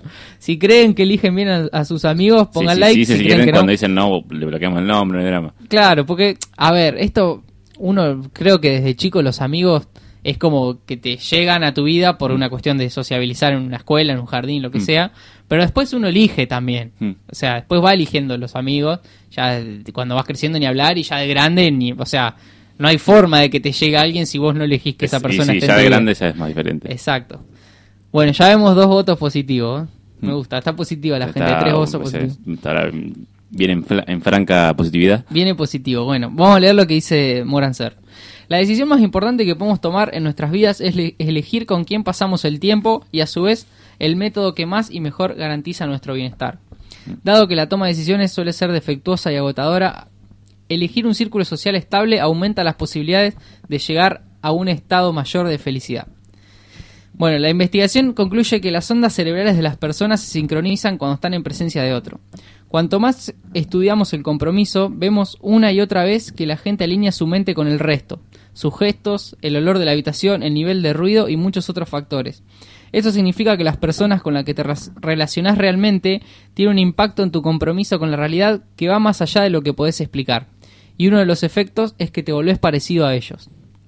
De esta manera, afirma que si querés convertirte en una persona más divertida, deberás rodearte de gente con sentido del humor, o si querés estar en forma, por ejemplo, rodearte de gente que vaya al gimnasio. Ah, O sea, la, la- la conclusión que saca Moran es que uno se alinea de acuerdo a la persona con la que, Ah, claro. con la que te juntás. Mm. ¿Entendés? Si vos empezás a tener mucha relación con, con gente de, un- de una forma, Mm.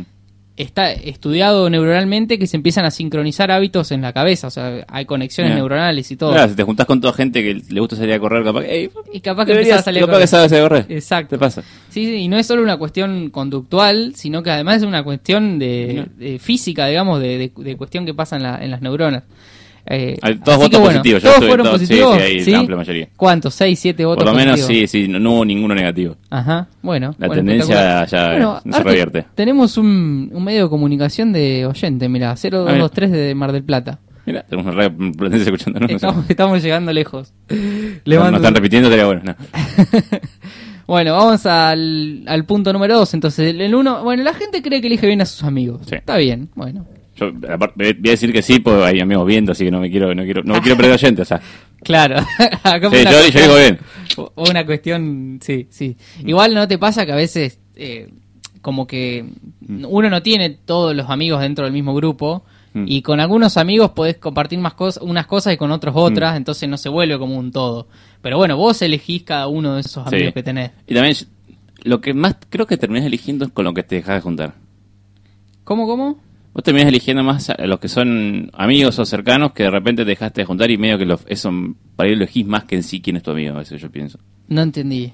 Ah, ¿Elegís Eh, al que te dejas de juntar? Eh, es más como que tu cabeza es como que eh, no es que te llega un punto donde sí, obviamente elegís con qué persona juntarte, pero como que vos lo que elegís es con quién no. Ajá. como que quién dejás de lado por la verdad que che. Ah, que- sí, sí, sí. O sea, elegís Mm. el que el que dejas de juntarte. Claro, ahí entendí. Ahí, creo que tenemos un comentario que no llegó a Tenemos leer. un comentario, a ver. Necesito más amistades que salgan a correr, dice. claro. Ese es un gran problema, ¿no? Cuando uno no no, no, no recibe la motivación necesaria. Bueno, vamos al punto número 2, Artu, antes que se nos quede sin batería el, el live. Ahí está enchufado. Listo, seguimos ahí. El punto número 2 que, que tira este neurocientífico es el tema de la suerte. A ver. ¿Crees que tus decisiones son afortunadas? ¿Crees que las decisiones que, que tomás eh, son con buena suerte o generalmente pensás que no? Que todo lo que tomaste sale mal. Upa, Esto es like si creen que, que sí, que toman decisiones con suerte y dislike si no. Si creen que cada decisión que toman algo malo va a pasar. yo estoy medio en el medio, estoy más un más, más sí que no. Pero no es que estoy full sí. Más sí que no. Más sí que no. Bueno, vamos a empezar a, a ver qué vota la gente. Flor vota que no. Tenemos el primer no. El primer negativo. Mm. ¿Era un qué está diciendo la metálica? Ese es, ese es el problema. Tenemos el primer negativo de que, o sea, que piensa que sus, sus decisiones son desafortunadas. Bueno, Flor hablando de lo que del viaje de hoy, ella también tomó una decisión en un momento que se fue a, a Brasil a, sí. una especie de viaje así parecido al que contaba Fran en el audio. Mira. Así que bueno, y creo que salió bien, así que ahí tomó una buena decisión, afortunada. Bueno, vamos a leer mientras la gente creo que está, está gente, debatiendo con su los cabeza. se deciden, sigue hablando. Sí. Bueno, la gente en general, según lo que dice Moran Surf, es mucho más afortunada de lo que piensa. Sobre todo en los países industrializados, obviamente. Hablamos, no hablamos de un total porque Sí, sí. hay realidades y realidades. Cada semestre el profesor anima a sus alumnos a hacer revista de las veces que tomaron un riesgo y acabó saliendo bien. Mm. Por ejemplo, anotan cada vez que aceleran una autopista y su resultado. Es decir, si recibieron o no una multa. Casi medio peligroso lo que Es tipo- poco peligroso, El señor. tipo le dijo, póngalo a 180 y vean qué pasa. Pinta 180. Pero puede chocar y matar a alguien, profe. Estaba haciendo ¿Querés desaprobar, flaco? ¿Querés desaprobar? ¿Querés aprobar? apología del delito. Pisalo la concha de tu madre, le dice. Tenemos Ah. eh, un voto a favor, está. Y tenemos un voto tibio, tenemos un voto... Ah, ¿un voto tibio? Un voto tibio, sí, se Ah. puede decir. Dos, estamos, bueno, estamos un voto a favor arriba. Un voto a favor arriba, 2 a 1. Bueno, eh... Bueno, a ver. es- Profesor le dice pisalo. sí, a menudo las personas, lo que dije ser, a menudo las personas se sorprenden a ver lo afortunadas que son.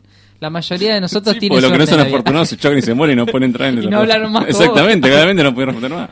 No, Surf asegura que la gente tiene mucha más suerte de la que piensa. Él, lo que, él haciendo este estudio y todo lo que, lo que estudió, dice que en realidad anotás las, anotás las veces, esto fue un ejemplo, pero las veces que tomaste algún riesgo y tuviste que tomar una decisión en base a ese riesgo Mm. y, y siempre, o sea, no siempre, pero ah, tiene un alto porcentaje las decisiones que salieron bien que las de que salieron mal. Por ejemplo, ponerle lo de Frank que contó en el audio, salió bien, Sí. porque a ella le gustó el viaje y no le pasó nada. La cuestión no es, agarró la ver, estéticamente es más probable que te salga bien que mal. El problema es que cuando te sale mal, es catastrófico. exactamente, cuando sale bien, capaz que no es tan bueno. Esa es la cuestión. ¿Entendés? ¿Cómo que no? Si, si Bueno, había pero- un riesgo, yo creo que es muy bueno que salga Bueno, pero bien. si había un, un cierto riesgo, como, ah, bueno, es- esto sale bien, es una experiencia linda, si sale mal, me morí. Esa es la cuestión. bueno, Eh, es- sale, obviamente, no, no, es que yo voy con esto. Seguramente la estadística dice que me, cuanto Claro, a los es- riesgos suelen salir bien. El problema es el costo de cuando sale mal, que el costo es muy grande. Ese es el problema. Claro, sí, sí, entiendo. Entiendo lo que va. es Estoy intentando hacer una contrapuesta así. No, está buenísimo, está buenísimo, porque Mm. el tipo les dice eso, que si sale bien, que, vo- que, que voten like, iba a decir. Like. Si sale bien, que, que lo noten como que salió bien, y si sale mal, que sale mal. Y, y en- sacó un porcentaje de acuerdo a las que salieron bien y mal. Sí. Pero claro, quizás la que salió mal es el que se murió, que El nunca, se la puso y se mató en la ruta. o sea, nunca lo anotó, No. digamos, claro. No tuvo el tiempo para, para escribirlo en el, en el papel. Pero bueno, según la estadística, se puede decir, es mucho más alto el porcentaje de los Mm. riesgos que salen bien. ¿Esto qué pasa? Te motiva a decir, bueno, la próxima vez que tenga que enfrentar un riesgo, lo voy a tratar Mm. de tomar porque hay una probabilidad muy alta de que salga bien. Pero bueno, pero si sale mal, es como... El costo puede ser la- la- Sí. Sí, es como ponerle que vos estás aprendiendo a manejar Mm. eh, y salís a la ruta. Sí. ¿Entendés? El riesgo es muy alto, aunque en la ruta parece que es más fácil manejar en la ruta que en la ciudad en realidad, porque vas derecho, no Sí, pero es más la, la fácil. velocidad también está Pero el riesgo es mucho más alto. Bueno, pues, en es más fácil en la ruta Mina Blaquiera, no hay nadie. bueno, en la ruta en general. Estás entre Junín y Chacabuco y guarda. No, pero va- es mucho más fácil que manejar la 9 de julio. En Mucho bueno, más pero fácil. en la calle de un pueblo no, pero pues sí. no. Bueno, vos estás Una pensando en el pueblo, a bien. una ciudad, comparás Sí, sí. ruta de, de ciudad con, con ruta concurrida con calle de ciudad. Mm. Siempre es mucho más fácil una ruta concurrida. A lo que voy es el tema de los riesgos. Sí. Pero el riesgo mucho, un- descuido te mata. La cuestión es esa, que vos estás en la, en la, en la ciudad y nunca se, terminás, no acelerás tanto, chocás, el riesgo menor si vas en la ruta a 100 y chocás, El eso, es lo que, eso es lo que estoy diciendo. Ah, está, ahí está. Estoy avalando tu teoría de que en realidad, lo, lo- o sea, ponele que sea, un- no, no dice el porcentaje, pero un Sí. 10% de que salga mal. Sí. Ese 10% es catastrófico. Exactamente. Y el 90% es, de, es entre bueno y muy bueno, pero claro, no, no llega a paliar lo catastrófico. paliar, de- sí. No sé, yo prefiero tomar el riesgo, no sé qué dice la gente. El- bueno, la gente votó más Ah, positivo. 2-1, sí. 2-1 quedó. Bueno, muchos, tibio, muchos tibiones acá, porque hay gente. Hay más gente. Hay muchos tibiones, sí. Bueno, vamos al número 3. Al, al número 3. Que Sí, dice, le puse el- bueno, la pistolita del termómetro al teléfono y. y No, quedó en cero. No, toma, no, no te, viste un, un punto por abajo donde toma. Son una porquería las pistolitas. Bueno, eh, el punto número 3 está basado en los números. Eh, la pregunta que quiero hacer es si crees que te obsesionás con los números en tu vida. Un montón. Constantemente. O sea, yo, Bueno, a muchas yo personas, respondo de una, sí, ya, sí. a muchas personas les gusta pensar que la información es la clave para, des- para desbloquear todo su potencial. Sin embargo, asegura ser todos estos datos, como los pasos dados durante el día, no cambian necesariamente los hábitos de la gente. Su consejo es dejar, que, es dejar de basar las decisiones cotidianas, por ejemplo la dieta o el ejercicio, en un número que hay que alcanzar. Por ejemplo, decir bueno, yo no, que- si no haces ejercicio no tenés que pensar en números. ¿Eh? Si no ¿Cómo? haces ejercicio no pensás en números, no pensás en cuánto corres. Nada. Listo. Nah, bueno, pero no. El, claro, el claro. tema es no hacerlo medible al número. No hacerlo medible. Fácilmente se convierte en un objetivo en sí mismo en vez de una herramienta para calcular el progreso, es lo Mm. que dice Morgan. Bueno, ¿cómo llevar a cabo esto en tu día a día? El surf solo mira el número que le señala la balanza una vez por semana, una vez por mes. De esta, de esta forma se obsesiona menos con la cifra y más con la tendencia general de lo que de verdad importa, que es la pérdida de peso. Mm. Esto, bueno, no sé qué, qué dice la gente, si cree que está obsesionada con números. Ah, yo, ahí- ahí igual voy a hacer un paralelismo que hago eso yo con eso, con Sí. el que yo no tengo una balanza, pero yo tengo un... ¿Viste el pantalón del traje siempre está hecho con masa medida? Sí, Entonces yo lo tengo hecho y yo sé cuánto pesaba cuando eh, me hice ese pantalón de traje. Entonces yo sé que si el pantalón me suelta estoy por abajo, si me queda medio justito estoy un poquito arriba, si no me lo puedo cerrar es que estoy, ya estoy más, más pesadito. Sea, ¿entendés? Como que uso Sí, un sí. pantalón que yo sé cuánto pesaba para que ese pantalón me quedara bien. Claro, sí, sí, buscaste una, una alternativa a la balanza. Exactamente. Pero ese pantalón a veces te lo pones solo para medir cómo está tu peso. Exactamente. Claro, no, no es que salís y te lo pones, digamos. Lo usas como balanza al Lo final. uso como una balanza, sí. Claro. Yo Pero no, que no tiene un número exacto, tiene un estimado. está bien, sí, sí. Sí, está bien, está bien pensado. O Mm. sea, es, es ganarle al sistema de los números. Sí, hasta ahí nomás. Pero bueno, la- la- básicamente lo que se trata de esto, esto es si pensar que los números, si nos ponemos objetivos numéricos, decir, no sé, eh, o poner, el, hablando de- también de estudios de facultad que hablamos, tener un promedio arriba de 9, ponerle, o arriba de 8, uno es mucho capaz. Eh, o te- números así dice que, que en ese sentido tomar decisiones en base a los números Sí. nos juegan en contra, nos provocan ansiedad, nos provocan estrés, provocan cosas mucho más negativas que lo positivo de alcanzar ese número. Sí, más, encima justo en mi carrera que para mí una de las carreras que menos import, que menos debería importar el promedio es medicina. Por Porque hay cada medio, cada uno compañero que tiene promedio 9.50 va a ser un médico de mierda, porque lo conozco. Y cada compañero que tiene promedio 5 que va a ser un, buen, un buen médico. Pero creo que eso pasa en todas, Artu. Sí, pero, yo yo pero no- también conozco gente que, que no es, no, o sea, que sabe cómo resolver situaciones en una facultad, pero que Mm. después no la ves en el... En el Bueno, pero la cuestión es que por ahí después se basa en quién entra en un lugar Sí. por ese promedio. Y hay diferencia cuando hay una vida en riesgo y capaz que hubiera estado mejor en manos de otra persona. Claro, y sí. Sí, sí. Sí, yo también, yo coincido con eso. Para mí los promedios no dicen absolutamente nada. Hay, hay Bueno, votos negativos. dos para- votos negativos. Yo voy a votar positivo el- el- porque creo que me la que planteamos a la gente, ¿cómo fue? Eh, si crees que te obsesionás con los números en tu vida. Ah, yo O sea, sí. Y los números te rigen tus patrones. Ah, a, mí, a mí sí. A mí también, yo voy a votar positivo. Tenemos dos a dos. Estamos empatados con la gente. Se ve que la gente es, no es el programa versus la gente. ¿eh? Sí, sí, sí, hoy estamos en Necesitamos contra. alguien que desempate. Hoy estamos chocando con la gente. A mí, yo voto positivo porque realmente todos mis objetivos son numéricos. Cuando me puse a pensar en esto, todo, o sea, de- desde alcanzar cierto, cierto... Uy, se nos quedó en blanco la pantalla del... ¿Pasó? Eh, un problema técnico. No sabemos si la gente nos está viendo o no en este momento. No, creo que no. Se abrió Mercado Pago. Se acaba de abrir Mercado Pago, ¿eh? Los que, Solo, nadie tocó nada. los que nos están escuchando por, por radio no entienden obvio. nada. Ahí estamos, sí. Sí. ¿Por qué se abrió Mercado? O sea, ¿qué carajo pasó? Un, un fantasma. Se activó un, un comando de voz o algo, no sé. No, no sé no nada. Siri abrí Mercado Pago. No. bueno. Bueno, sigamos. Ah, no, no se definió esta. A ver, necesitamos un, un votito más. Un voto más. Un voto más porque no sabemos si los números. Si Y la si- gente se, se y si maneja no, por nuestro voto vale doble, pues somos conductores. Claro, sí, si no desempata el conductor, es así. Sí, sí, esto es democracia hasta, hasta que, hasta que queremos. Hasta que queremos, sí. Pero bueno, si querés tirar el próximo, a ver si... Dale, seguimos con la próxima porque se nos va a ir el programa. Sí, la, gente, la gente, pero la gente me refiero a yo, decir que sí. Listo. La próxima tiene que ver con la administración cotidiana de cada uno. Y tiene que ver con la plata, obviamente. La, la rúcula, la billulla. La pregunta Los es, verdes. ¿tomás buenas decisiones con la plata que tenés y que gastás, digamos? Mm. ¿Tomás buenas decisiones o solés gastarla en cosas ¿Solés que no quemarla en boludeces? Sí. Bueno, una de las investigaciones que más le apasionan a Surf es la toma de decisiones de las personas relacionadas con el dinero. De hecho, según el experto, son muchos los que tienen un presupuesto muy ajustado para sus proyectos porque se la pasan gastando y no ahorran. Mm. Así el experto recomienda ajustar cada, cada presupuesto a lo que uno puede permitir. Con esto nos referimos a que no podés salir de compra cuatro veces al mes y luego no tenés para comer. Bueno, eso es básicamente lo que tiene que ver con la plata. Si entendés esto, tendrás menos estrés y un mayor control de las finanzas. Mm. A ver, ¿cuánta gente toma buenas decisiones con la plata acá? Si tomas buenas decisiones, like. Si no tomas buenas decisiones, dislike.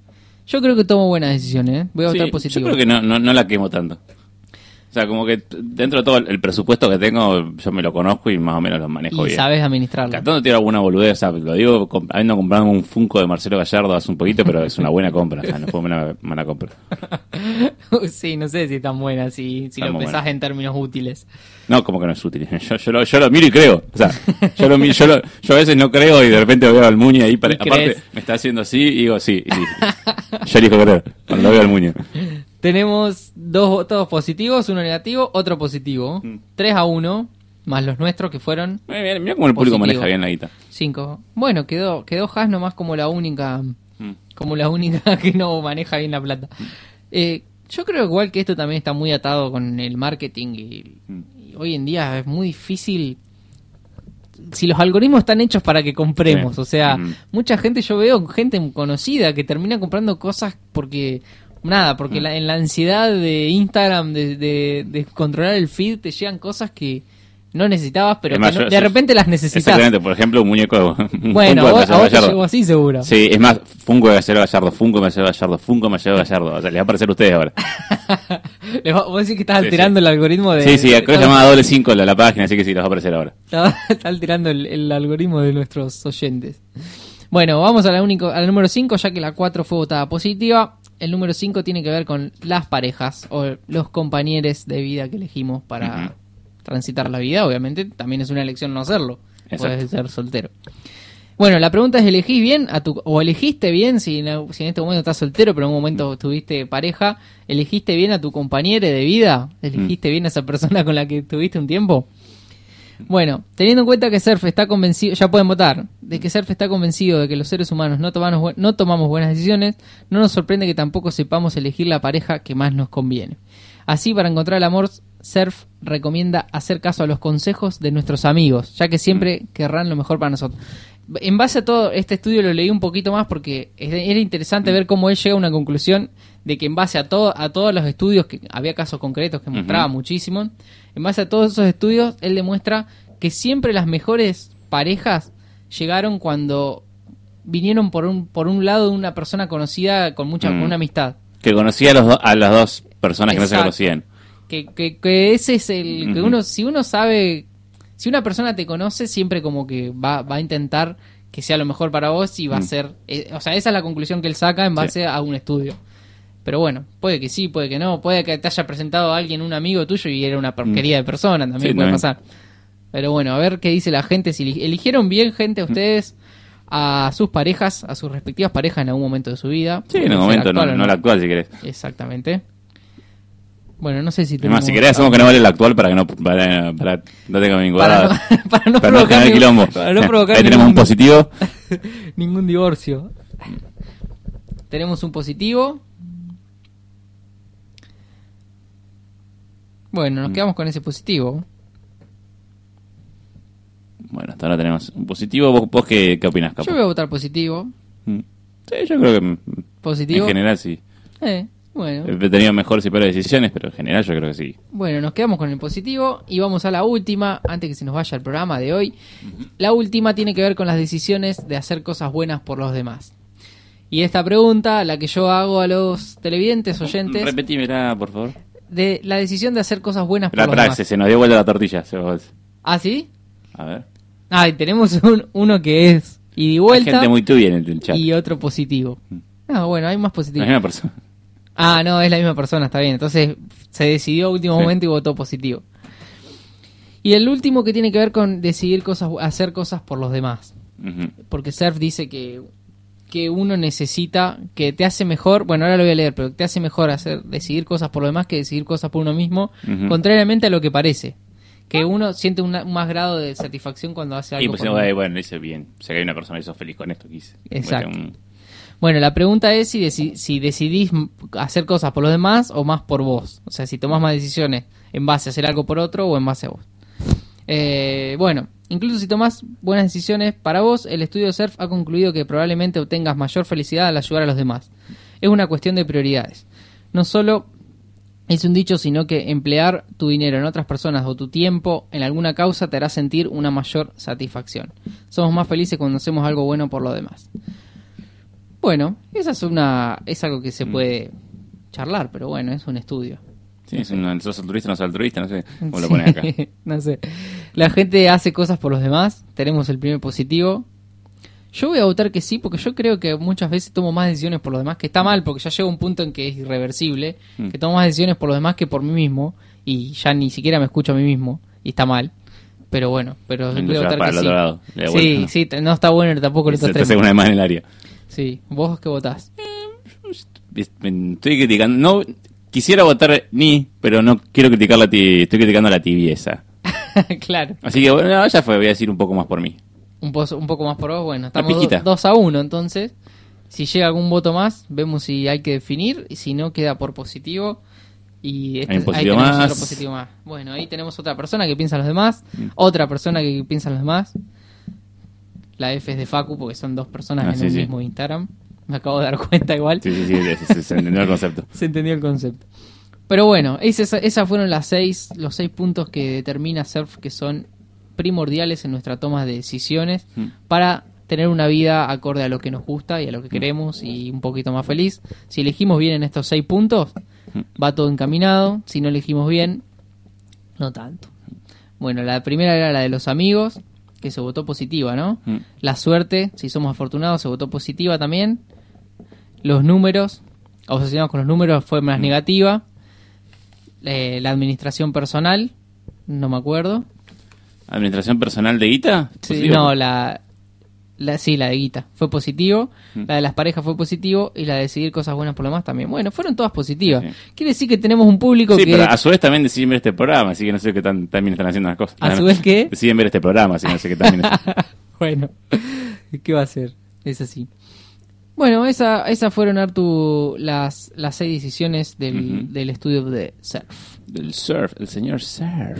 ¿Te parece si pasamos un temita y entramos en la parte final del programa Dale, de hoy? se viene el, el fragmento, un cachito, el fragmento es. Así que gente, vamos a un temita, una canción, sigue una canción completa, capaz le ponemos media nada más. Pero bueno, más una tandita y ya volvemos. Estamos acá en el último bloque de Desde Siempre Podcast y me avisan que había un audio más que está entrando por la ventana.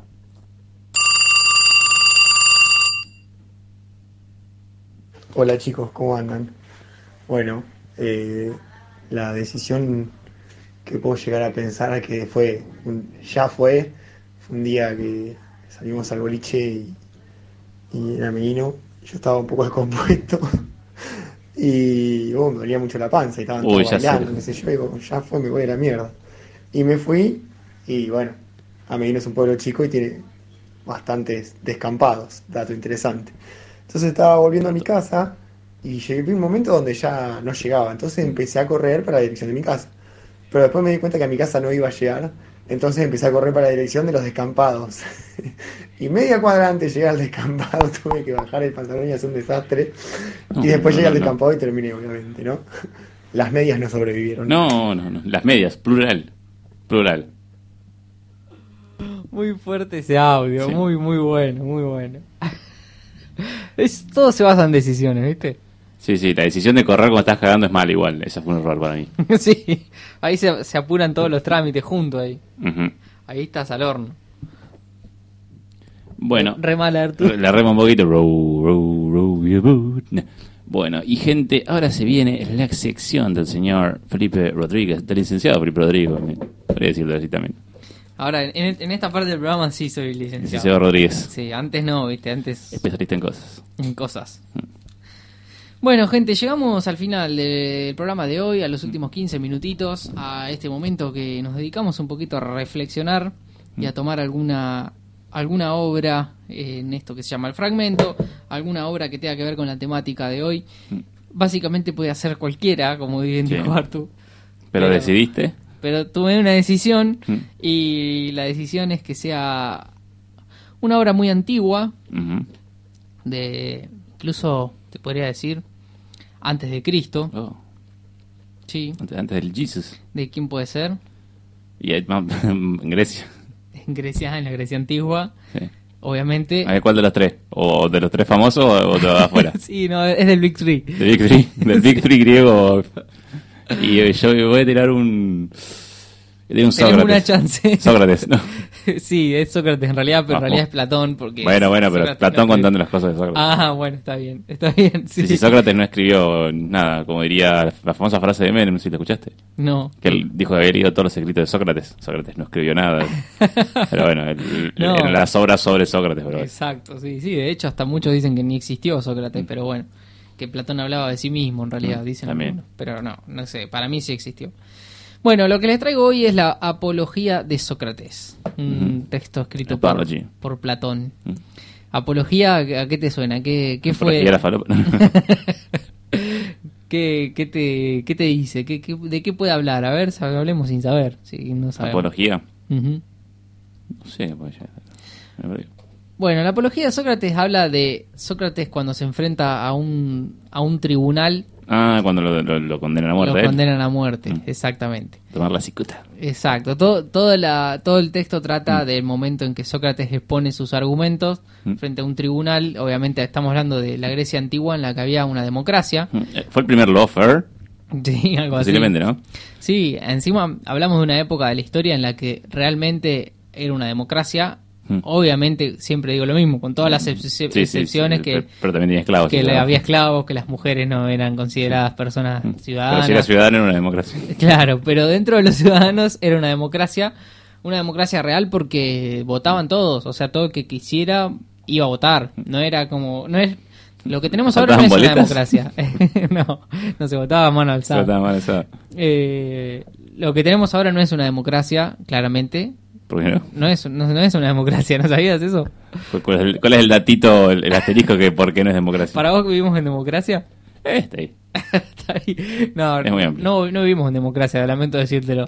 Lo que, lo que tenemos ahora son gobi- Ah, gobiernos representativos. Ah, porque los reptilianos son los que nos. Exacto, los y, y porque Ah, la Tierra en realidad es plana Ah, y, no, claro, y está- están mintiendo en la cara. Es por eso. Ese era nuestro capítulo de conspiraciones, no aprendiste nada al final. Pasa que capaz que lo hablaron cuando yo no estuve. Ah, es cierto, yo siempre me olvido. Pienso que vos eras Cosme, pero no. No, Cosme- muy parecido. sí, era parecido.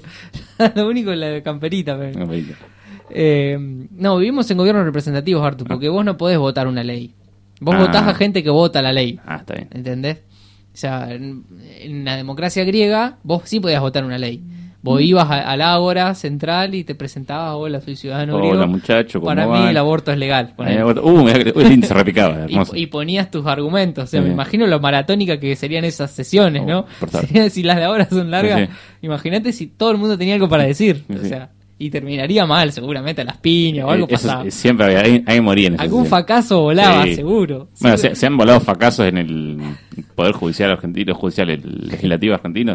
Volaron fracasos. Volaron tiros en su momento. Ah, sí, no, no sabía eso. Sí, es, es más en las, épocas viejas, no, no, no, no. Ah, ¿cuándo pasó eso? Y poner la época de San Peña, creo que ese momento es famoso porque le, le pegan un tiro a un, a un legislador en, en la sesión. Nada, tranqui, no, nada disimulado. Sí, sí, después de buscar bien el dato preciso. Nada que vaya a dormir con los peces, no, ahí nomás. No, no. Ahí nomás le hicieron cagar. Bueno, en esta época, como, como les contaba, era se votaba todo mano alzada, entonces a Sócrates le habían hecho una denuncia que por corromper a los jóvenes, Ujú. Esa denuncia era un poquito más amplia, pero básicamente Sócrates lo que hacía era se paraba en una plaza y, y hablaba con la gente que pasaba y él exponía sus ideas y hacía que el- en realidad él tenía un método que se llama la mayéutica, que es como el la mayéutica es el es el proceso por el cual se saca eh, los obstetras, las obstetras sacan al bebé de, de sí, que en realidad no es que lo sacan, sino que como que le dan el camino para que le salga. Exacto, bueno, entonces este, este proceso de la mayéutica él lo utilizaba para sacar, él le decía la verdad a, la- a las Mm. personas, o sea, él se ponía a hablar y él te preguntaba, no te daba respuestas, te hacía Sí. preguntas para que Mm. vos mismo vayas eh, entrando en un estado en el que en el que reflexionabas sobre vos mismo y sacabas una verdad. Bueno, esto hacía Sócrates. Entonces el loco se la pasaba en la plaza hablando con la gente y eso a la gente de poder obviamente ni le cabía, porque encima eh, criticaba al poder, criticaba a mucha, a mucha gente que no tenían que criticar Mm. y entonces no le cabía a la gente que no, no le cabía que haya alguien por fuera del sistema educativo, por fuera del sistema Mm. político que esté imponiendo ideas a la gente. Exacto. Aunque él siempre dice que nunca impuso ideas, sino que él hacía que la gente descubra la, Sí, la pero él sabía lo que hacía que la gente descubriera también. ¿El qué? boludo. El que- Él hacía, él hacía que la gente descubriera lo que él quería que descubriera también. Y no sabemos. Sí, no, ningún, No no ningún boludo, Sócrates. Y- si existió, no fue ningún boludo. Y pero por, qué- de qué si él no tenía ningún interés, o sea, él era un, Nadie era un tiene vagabundo. ningún interés. Sí, Sócrates era un vagabundo, Arthur, no era una persona que tenía Pero estaba en la alta tenés un esfera. cierto interés. Pero de qué, Eh, a ver, de- vamos, no a- sé, vamos a de- de, lo que él quería.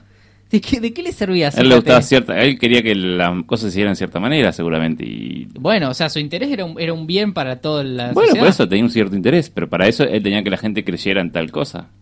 Sí, bueno, pero o sea, me quedo mil veces con este interés que con el interés ah, de un bueno, es, cierto es- es sector. otra cuestión, sí, un interés que a vos te parece bueno, pero sigue No, siendo un está interés. bien, está bien, sí, sí. Bueno, entonces tenía un interés, un interés, pero un interés que era bueno Más para la gente. si querés, pero sí. Bueno, entonces lo que él hacía era esto y obviamente la gente no le cabía y lo mandaron a matar. O sea, le- lo enjuiciaron en realidad. No fueron tan tan agresivos como la Valle. No, Lavalle. Sí, no, no, se tomaron un tiempo más, lo enjuiciaron y eso que fue dos mil años antes. Sí. Pero bueno, lo enjuiciaron al tipo le hicieron toda una, una corte en la que está escrito en la apología de Sócrates. Platón, que supuestamente estuvo presente ahí, anotó, escribió todo lo que lo que fue exponiendo Sócrates para defenderse de lo que de lo que lo acusaban. También lo acusaban de, de tener algo algo relacionado a los dioses, no recuerdo bien qué, pero como que él desconocía a los dioses griegos. Sí, no le hacía ofrendas por ellos, cosas así. ¿no? Claro, y que hablaba en contra de los dioses, Mm. entonces eso tampoco les cabía, pero al mismo tiempo no era un, no era un pagano, como se, se creó después esa palabra, pero bueno, no era un, Sí. una, un antidios, digamos, él también creía en los dioses. Sí, hay todo un, un revuelo ahí que es interesante leerlo y, y leer todo lo, lo que tenía Sócrates para decir. Pero bueno, a lo que voy con todo esto y al fragmento que quiero llegar, que les voy a leer ahora, eh, es al final. Lo- lo- para mí lo más interesante de la apología de Sócrates es Sí, cuando yo, yo creo que sé dónde está yendo. Claro. La lección que toma él cuando le ofrecen otra cosa. Exacto, porque todo el, todo el discurso va pasando y él va exponiendo sus ideas y, y- y gana cierta complicidad de mucha gente que Mm. empieza a apoyarlo dentro de esa, de esa corte, digamos, y ponerle que los votos eran había estaban repartidos Cuando arrancó el juicio era, che, este es de 20 no, 80-20. Y terminó Claro, perdiendo por poco. digamos. Y termina más repartido, claro. Pero bueno, entonces esa repartija también le permite a él poder negociar qué, qué pasa. O sea, no era sí o sí la pena de muerte. Entonces Mm. él podía negociar irse de Atenas, por ejemplo, e irse a otro lado y vivir en otro lado. Pero bueno, claramente no era lo que él quería. Mm. Entonces ahí tiene que tomar una decisión y Sócrates la toma. Y bueno, por eso voy a leer el fragmento final de, este libro en el que queda expuesta esta, esta decisión. Esta es la razón, lo he estado hablando Sócrates, esta es la razón, jueces míos, para que nunca perdáis las esperanzas, aún después de la tumba, fundados en esta verdad, que no hay ningún mal para el hombre de bien, ni durante su vida ni después de su muerte, y que los dioses tienen siempre cuidado de cuanto tiene relación con él. Porque lo que en ese momento me sucede, lo que en este momento me sucede a mí no es obra del azar, y estoy convencido de que el mejor partido para mí es morir, desde luego, y libertarme así de todos los disgustos de esta vida. He aquí porque la voz divina nada me ha dicho en este día. No tengo ningún resentimiento contra mis acusadores, ni contra los que me han condenado, aun cuando no haya sido su intención hacerme un bien, sino por el contrario hacerme un mal, lo que sería un motivo para quejarme de ellos. Pero solo una gracia tengo que pedirles. Cuando mis hijos sean mayores, os suplico que los hostiguéis, los atormentéis, como yo os he atormentado a vosotros hoy. Si veis que prefieren las riquezas a la virtud y que si creen y que se creen algo cuando no son nada, no dejéis de sacarlos a la vergüenza si no se aplican a lo que debe aplicarse y creer lo que no son, porque así es como yo he obrado con vosotros. Si me concedéis esta gracia, lo mismo yo que mis hijos no podremos menos que alabar vuestra justicia. Mm. O sea, él le termina como dando la razón. Si esto es la justicia, Ah, bueno, pero cumplo, no, es como, sí, bueno, si esto es la justicia, que la cumplo para todo. exacto. Pero ya es tiempo, acá viene la parte más interesante que dice, pero ya es tiempo de que nos retiremos de aquí. Yo para morir y ustedes a vivir. Entre ustedes y yo, ¿quién se lleva la mejor parte? Eso es lo que no sabe nadie excepto Dios. Es tremendo ese final. Es tremendo ese final. O sea, el chabón decide eh, morirse, obviamente, o sea, decide aceptar lo que el tribunal, lo que el tribunal le ofreció, justamente porque él era, era un tipo muy racional y muy que, que le parecía bien este tipo de hacer justicia. O sea, él, él estaba de acuerdo con, con la cuestión de que, las, de que las mayorías voten y demás. Entonces, si la mayoría decidió eso y él no pudo convencer con sus Sí, argumentos, él lo que decía es que si, eh, bueno, si él no le hace caso a ese sistema... eh, estaría fallándose a sí mismo. Exactamente. Porque Exacto. después no está la cuestión de que, como que alguien le ofrece como ayudarlo a escaparse Sí. y él se le niega. Exacto, sí. Sí, bueno, y se dice que fue el mismo Platón el que, el que lo quiso hacer escapar, sí. Y él, él se negó. Mm. Eh, pero bueno, pero ahí estaría yendo en contra de lo que él cree. O sea, él cree, creía firmemente que ese modelo representa, ese modelo democrático Mm. estaba bien y que era la forma de, de avanzar. Eh, entonces, si él va en contra de lo que realmente cree, al final no es nada, es un, es un farsante como todos los demás. Mm. Entonces decide morir. Yo me pregunto cuántas personas harían lo mismo. Mm.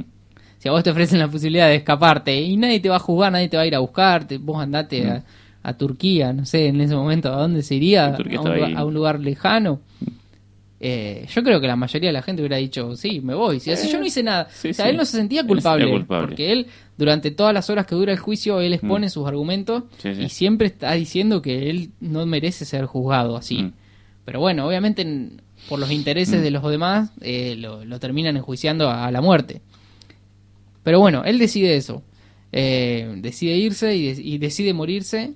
Si de morir y sin decidirse, pues sería, hubiera sido diferente. El decidir irse y después intentar volver a ver qué onda. No, yo creo que ahí no hubiera tomado tampoco la relevancia que tomó con la historia Sócrates. Yo creo que si él le fallaba a su propio a su propio juicio, Sí, pero la historia las un- cuentan los que ganan y Platón podía no contar este último capítulo, podía contar otra cosa. Por eso te digo, Ah. pues, yo no sé si Platón hubiera contado... Ah, vos decís que hubiera falseado la historia. bueno, eso, ya eso se nos escapa. O sea, Pero bueno. Hasta el día que tengamos una máquina del tiempo y lo podamos ver, eso se nos escapa un poquito, Ujú. esa actitud. Pero bueno, con respecto a las decisiones, Sócrates eh, fue declarado culpable, eh, dijo que no tenía miedo a la muerte si era por algo que la justicia lo definía, y decidió morir. O sea, él decide morir, porque por más que lo condenan, le dan la posibilidad que, que no muera y él decide morir. Una decisión muy fuerte. Sí, se toma la cicuta. Se toma la cicuta y chau, nos vemos. Y Mm. bueno, ahí Sócrates quedó como un histórico, como una leyenda. Y, lo- y todo lo- el resto de los que los enjuició, nadie no, los cono- conoce. ¿Conoces a alguien? No. Claro, Capaz, entonces capaz- igual, capaz que no hay, no hay nadie conocido supuestamente en ese tribunal. no, no sabría decirte ahora, pero Algún puede que sí. gobernador Puede que sí conocido de Atenas, no sé. no sé, pero si fue reconocido, no fue conocido por Por lo grandeza que tuvo Sócrates. Eh, capaz que tomó otras cosas buenas y ya está. bueno, no sé, ver, hay que habrá que averiguar. Pero bueno, ese, ese fue el fragmento del día de hoy, la apología de Sócrates eh, de Platón. Exactamente. Un gran libro. Hermoso fragmento de parte del licenciado Rodríguez. Y ya se nos va terminando el asunto hoy. Tenemos que... Se nos va terminando el asunto. El asunto, sí. buena, palabra para terminar el programa. Exactamente. Hoy se termina el se asunto. termina el asunto y tenemos que elegir quién carajo Tenemos que se elegir el, premio. ganador. No tuvimos más audios, ¿no? A ver, yo vamos, sé... vamos a chequear si hay algún audio No, pasa, tengo tantos que no, sé- no, no alcanza el tiempo para pasarlo. no, te- no nos da el tiempo. Tengo una hora y veinte de. Así que Exactamente, no, ya, ya hay que cortar, hay que cortar con estos. no, no hay más audios. Hay que ver cómo hacemos. Podemos hacer eh, el- elegir uno y hacer que compita contra el mejor del último programa. Puede ser. ¿O vos querés meter a Pomelo en algún lado? Y Pomelo, eh, Pomelo lo merece, la verdad que lo merece, pero bueno. Eh, no sé cómo podemos decidir. O que la gente decida acá. Vamos a pedir a la gente que vote en vivo. La gente que vote, la gente que vote en vivo, ¿quiere semis o quiere final? Esa es la Sí, pregunta. o que decida también qué qué- qué- qué audio llega. Por eso, pero si dicen semis o final, porque si es final, hacemos el audio de la persona que manejaba los sueños contra el mejor de hoy. Contra el mejor de hoy. Si quieres podemos hacer ahí. O la otra es hacer la anterior eh, contra Pomelo y hoy elegir dos, dos de- más. dos más. Y yo voy por esa. A ver la gente que quiere semis o, quiere final, no quiere, no le importa las semis. ¿Quiere semi o final la gente? ¿Quiere cuatro audios que compitan o que compitan dos nomás? Yo voy por la semi porque para mí hay material. El de los sueños y Pomelo que no podemos dejarlo Bueno, afuera. Una semi es Sueños Pomelos, la otra semi es dos de eh, audio. o- o, eh, casi odontóloga contra Viaja Colombia. Casi el autóloga contra Vieja Colombia, puede ser. Hoy puede ser, Puede ser, sí. Sí, yo creo que va por ahí, me ¿no? parece que podemos hacer Son eso. do- dos diferentes, además, dos decisiones muy diferentes, muy grosas. Eh, vamos con eso. Bueno. Yo diría que como ya que la gente no votó, vamos con eso. Vamos con esa semi esta Es- noche. esa semi hacemos. hacemos esta noche y mañana hacemos la final. Hay que buscar like, gente, ¿eh? Hay que buscar que la gente Sí, sí, o sea, que- quiero campañas como hay, hay campañas grosas, a ver qué están diciendo ahí. Se pica ahí. Se pica ahí. sí, hay una, hay una pica entre esos dos audios que mencionamos porque Sí, sí. eh, dos eh, personas eh, muy es amigas. por eso es totalmente intencional a esa ver, selección. sí, me di cuenta que vi tus ojos de Sí, malicia. sabía. diciendo, Pero quiero, quiero pelea interna, quiero pelea interna. a ver cuál de las dos gana, ¿viste? A ver cuál tiene un, un poquito más de llegada. Eh, bueno, esa va a ser la semi, hoy la vamos a plantear en, en el Instagram y después de los dos ganadores irán a una final, el que gane elige uno de los premios de hoy. Premio. Bueno, si, si gana Tenemos- cierto audio, sabemos que se va a llevar el IBI. Tenemos si no- el IBI encargado. Si no, el, bueno, el, el ganador elegirá. Sí, el ganador elegirá Mm. lo que lo que necesite. Eh, ¿Qué está diciendo? mirá que sé dónde vive Francisca. No, ya se empezó a picar. ¿Se empezó a picar? Ojo que no aparezcan cosas raras ahí en la entrada del edificio porque No, hay amenazas, hay bombas. no tenemos nada que ver nosotros, borramos la cuenta, no pasó nada acá, nadie se enteró. ante la duda fue Come fue Nikito. Aunque- Sí, ante la duda nosotros no tenemos nada. Lo van a buscar a la, a la sede del Spartak en La Plata. Bueno, gente, con esto entonces nos despedimos. Ya son las 19 horas del día de hoy. Hoy juega la selección, hoy juega la Juega la selección. selección. Vuelve Argentina, Bueno, carajo. oye, Puglia. Por lo menos para ver algo esta noche, una nueva noche de cuarentena en, el, en la ciudad. Bueno, gente, nos despedimos. Artu, vos cerrá el programa mientras yo me Dale. voy a pasar un temita. Gente, muchas gracias por habernos escuchado en radioenvivo.com.ar barra caos. Muchas gracias a la gente que estuvo acá en Instagram, no solo viendo el programa, sino ayudándonos en las votaciones. Muchas gracias a todos los que participaron mandando audios. Esto fue Decisiones, esto es de siempre.